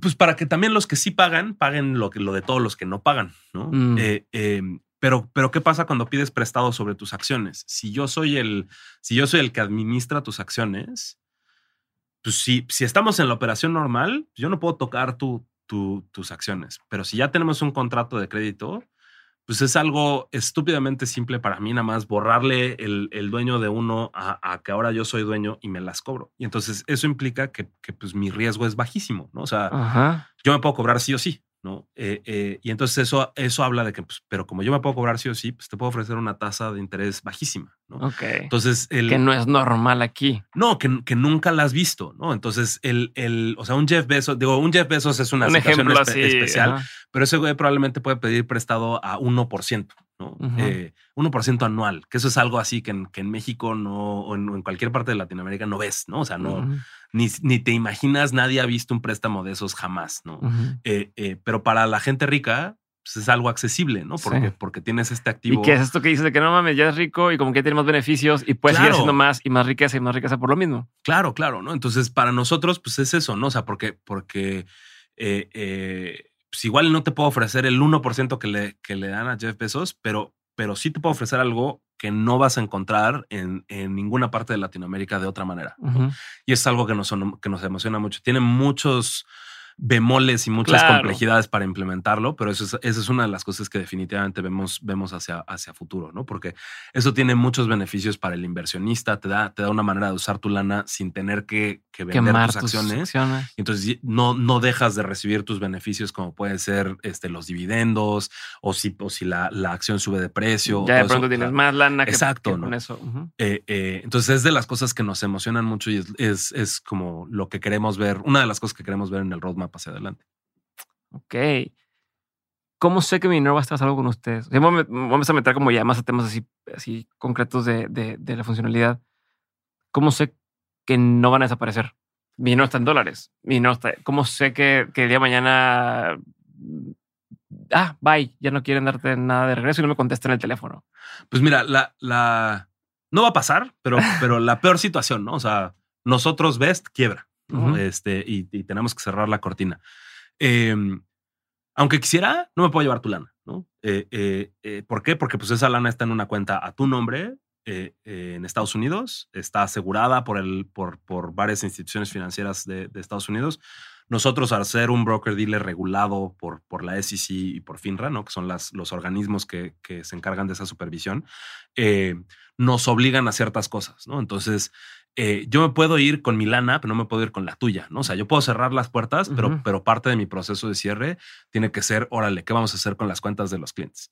En el peor de los casos en el que ves, se ve forzado a cerrar, nosotros desde ahorita tenemos que pagar una lana como para manejar ese caso, ese caso extremo. ya ahorita hay un seguro que se están pagando, ya, por así ya ahorita hay un dinero que está, que está apartado para que en dado caso que nosotros dejamos de existir, ese dinero se usa para administrar la transición de los clientes. Entonces, el- la institución financiera donde está almacenado tu dinero, que se llama Apex este, eh, Clearing, eh, ellos usarían ese dinero para contactar a todo mundo y les dicen, pues tienes de dos, o te liquido y te mando tu lana, o pasamos tu, tu, tu cuenta a otro brokerage, ¿no? Y, y podrías buscar otro brokerage que te, que te acepte y sigues con tu inversión tal cual, ¿no? Pero de nuevo, aunque quisiera, no me puedo llevar la lana, ¿no? Estamos, es un espacio demasiado supervisado, ¿no? Sí. Y, y las, eh, por eso nos sentimos como, como muy cómodos de hablar de este tema, porque, porque pues tenemos las licencias, cualquier persona se puede meter, las ve en una página que no es nuestra, ¿sabes? No es, no es que yo nada más Sí, ponga yo en mi página ahí. el, Sí, estoy bien el sello X o cual, ¿no? Ujú. Sino tú te puedes meter a la página de FINRA, buscarnos, buscarnos a nosotros como brokerage, ves las licencias que tenemos, ves todo, toda la manera que nos supervisan, las, las este, eh, obligaciones que tenemos, etcétera, ¿no? O sea, no nada más soy yo quien lo, quien lo dice. Eh, eh, instituciones importantes de Estados Unidos son, no, no- nos, Sí, nos hay un checan, respaldo que no es nada más así como, como tú dices, de, ah, yo solo puse el, el- el sello de, de gluten free y no he hecho realmente la licencia Ajá. que te piden para eso. Sí, sí, no es orgánico. ¿sabes? Ajá, ajá. Sí, que todo el mundo a todo, a todo le pone orgánico y dices, güey, pues. Pero bueno, eh, me acordé de las marcas de comida que realmente ponen cosas que ni siquiera tendría que tener, pero te ponen de que no tienes, pues, güey, ni Sí, siquiera sí, tendría sí. que tenerlo. Pero, eh, ¿y cómo ganan dinero ustedes? O sea, ves cómo ganan dinero, porque no cobran comisión en muchos de los movimientos, ¿no? Entonces, ¿cómo le hacen? Nosotros ganamos dinero de, de varias maneras. Se reduce mucho a, a cuánta lana estamos administrando. Eh, entonces, si no cobra, si, si tú usas nuestro, nuestra aplicación como Self-Directed Clearing, ¿no? Eh, eh, no te vamos, no te vamos a, a cobrar una comisión por compraventa de acciones. Este, pero tenemos los otros dos productos. Que eso está cabrón. O sea, no es tan común. Pues eso es, eso es como el modelo que, que, que fue pionero eh, eh, algunas aplicaciones en Estados Unidos, ¿no? Ya es eh, en México o en el resto de Latinoamérica no se ve tanto, pero es algo relativamente común fuera, eh, eh, fuera de Latinoamérica en Estados Unidos. Es, es Pero eso me, refiero. Es como dices, güey, porque ya se lo pueden hacer aquí. aquí. O sea, es. Pues porque buscas, o sea, hasta cierto punto en Latinoamérica, como no hay tanta competencia, eh, se dan el lujo de seguir operando con, con los modelos viejos porque pues nadie te va a quitar, ¿no? Y es, y es, y es algo con, los, con lo que nos hemos enfre- enfrentado, que es, es tan difícil abrir ciertas instituciones financieras en Latinoamérica que no, que, que pues nadie les va a hacer competencia, ¿no? Necesitas mucha lana, mucho tiempo, este, eh, recursos de, de distintos tipos para, para abrir eso. Y entonces por eso ves que el número de, de bancos, el número de casas de bolsa, en Estados Unidos hay decenas de miles, ¿no? En, eh, eh, nombra un país de Latinoamérica y en ese país hay decenas, punto, ¿no? Ya, ujú. Este, eh, y es por eso. Pero también, también hay un tema de, de, bueno, cómo si ganamos dinero, ¿no? O sea, o sea, sabemos que pues a través de comisiones directas de, de eso no, pero entonces, pues ese no es todo nuestro negocio, ¿no? Nuestro negocio también incluye la, la parte asesorada, la parte de tú me das tu dinero, yo lo administro, por eso sí cobramos una comisión. Eh, eh, entonces ahí te cobramos, si mal no recuerdo, es 0.5% al año de, lo que, de lo que te estamos administrando, que es una comisión eh, eh, eh, par con, con la industria o mejor que lo que vas a ver en la mayor parte de la industria y, que, y que pues ahí... No, y estás trabajando, o sea, estás haciendo. estás- Ajá, o sea, está- estamos haciendo- estamos tomando tiempo. decisiones, ¿Cuánto vale mi tiempo? Sí, sí, sí. O sea, estamos tomando decisiones, ¿no? Eh, eh, y en cripto también, ¿no? En cripto sí, sí cobramos comisiones, como todo mundo cobra comisiones. Ahí todavía no llega el modelo este, eh, eh, cero comisiones porque todavía no se ha encontrado más maneras de generar dinero de- del mismo cripto. Eso igual y cambia ahora con los proof of stake y con, y con otras situaciones, pero pues ahorita, ahorita, pues no, no hay otra. Entonces ahí sí, ahí sí te cobramos una, una comisión por trade a la par con lo que vas a, encon- con, con lo que vas a encontrar o mejor de lo que vas a encontrar en en el resto del mercado.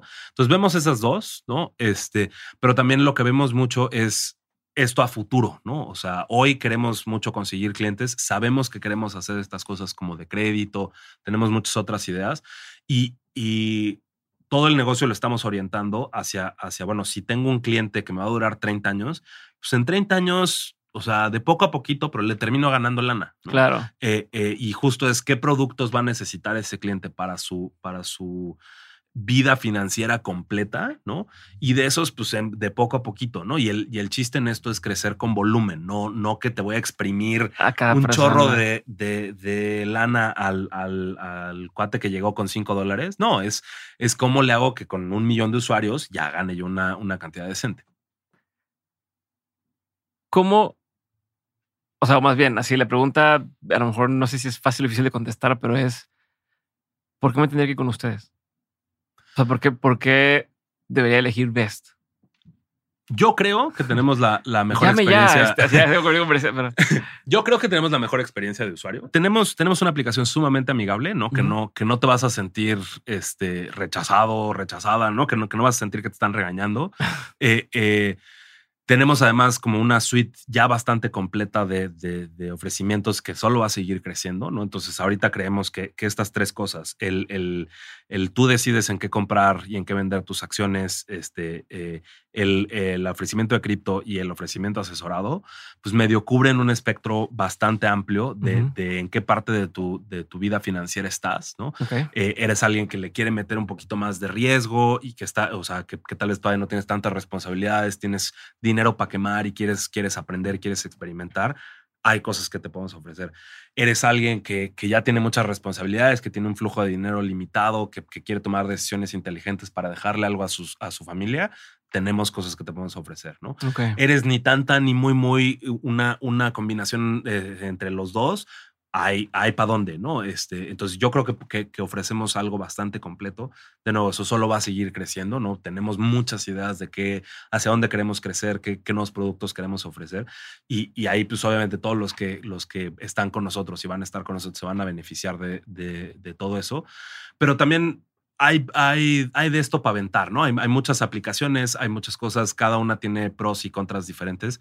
Yo, yo lo que digo mucho es, pues métele tantito, ¿no? O sea, mete, mete 5 dólares, 10 dólares, lo que, lo que sea posible nada más para, para probar la plataforma y si, y si la ves mejor que otras, pues ya tú irás decidiendo meter más, ¿no? No, no tengo que hacerte más venta que eso, simplemente pruébala. Ok, este, en línea con eso, a ver si esta pregunta es, no sé, no sé si, si sea algo que puedes contestar, pero me gustaría saber tal cual. ¿Cuáles que no sean best son tus plataformas favoritas. Dices, están haciendo cosas muy chidas en todo el mundo, quien quieras. En México, a mí me gusta mucho CETES Directo, ¿no? Es una plataforma de gobierno, bueno, de Nafinsa. Este, eh, pero pues como es, como es muy pegadita al gobierno, no te cobran comisiones, no te cobran nada, ¿no? Este, eh, el CETE ahorita está en un súper este, tasa, ¿no? Eh, la aplicación está medio fea, este, medio difícil de usar, lo que quieras, pero, pero ahí está y funciona. Y, y, yo tengo lana en, en eso y, diría que, que ese es como, como algo que, que veo mucho, ¿no? En, en, Estados Unidos, una, una que es casi referencia para nosotros y que tenemos la fortuna de que, de que su director general es uno de nuestros inversionistas, hay una plataforma que se llama M1 Finance. Okay. Eh, y ellos tienen una suite diferente pero parecida a la nuestra. Ellos van mucho más avanzados en el tema de crédito. Eh, eh, no tienen cripto, pero tienen otras cosas. Eh, y ellos, igual que nosotros, se enfocan mucho en, en, el futuro, ¿no? O sea, no nada más jugar de aquí a poquito, sino jugar de aquí a muy adelante, ¿no? Y hacer, y hacer tomar decisiones inteligentes para, para tu futuro. Yo diría que esas dos son, son para mí referencia en distintas, en distintas áreas. Ok, ¿para quién no es esto? O sea, ¿quién, para quién? O sea, ¿quién diría ni, ni entres a, usar mi aplicación? No, no quiero gente como tú lo haga. ¿Habría algo así?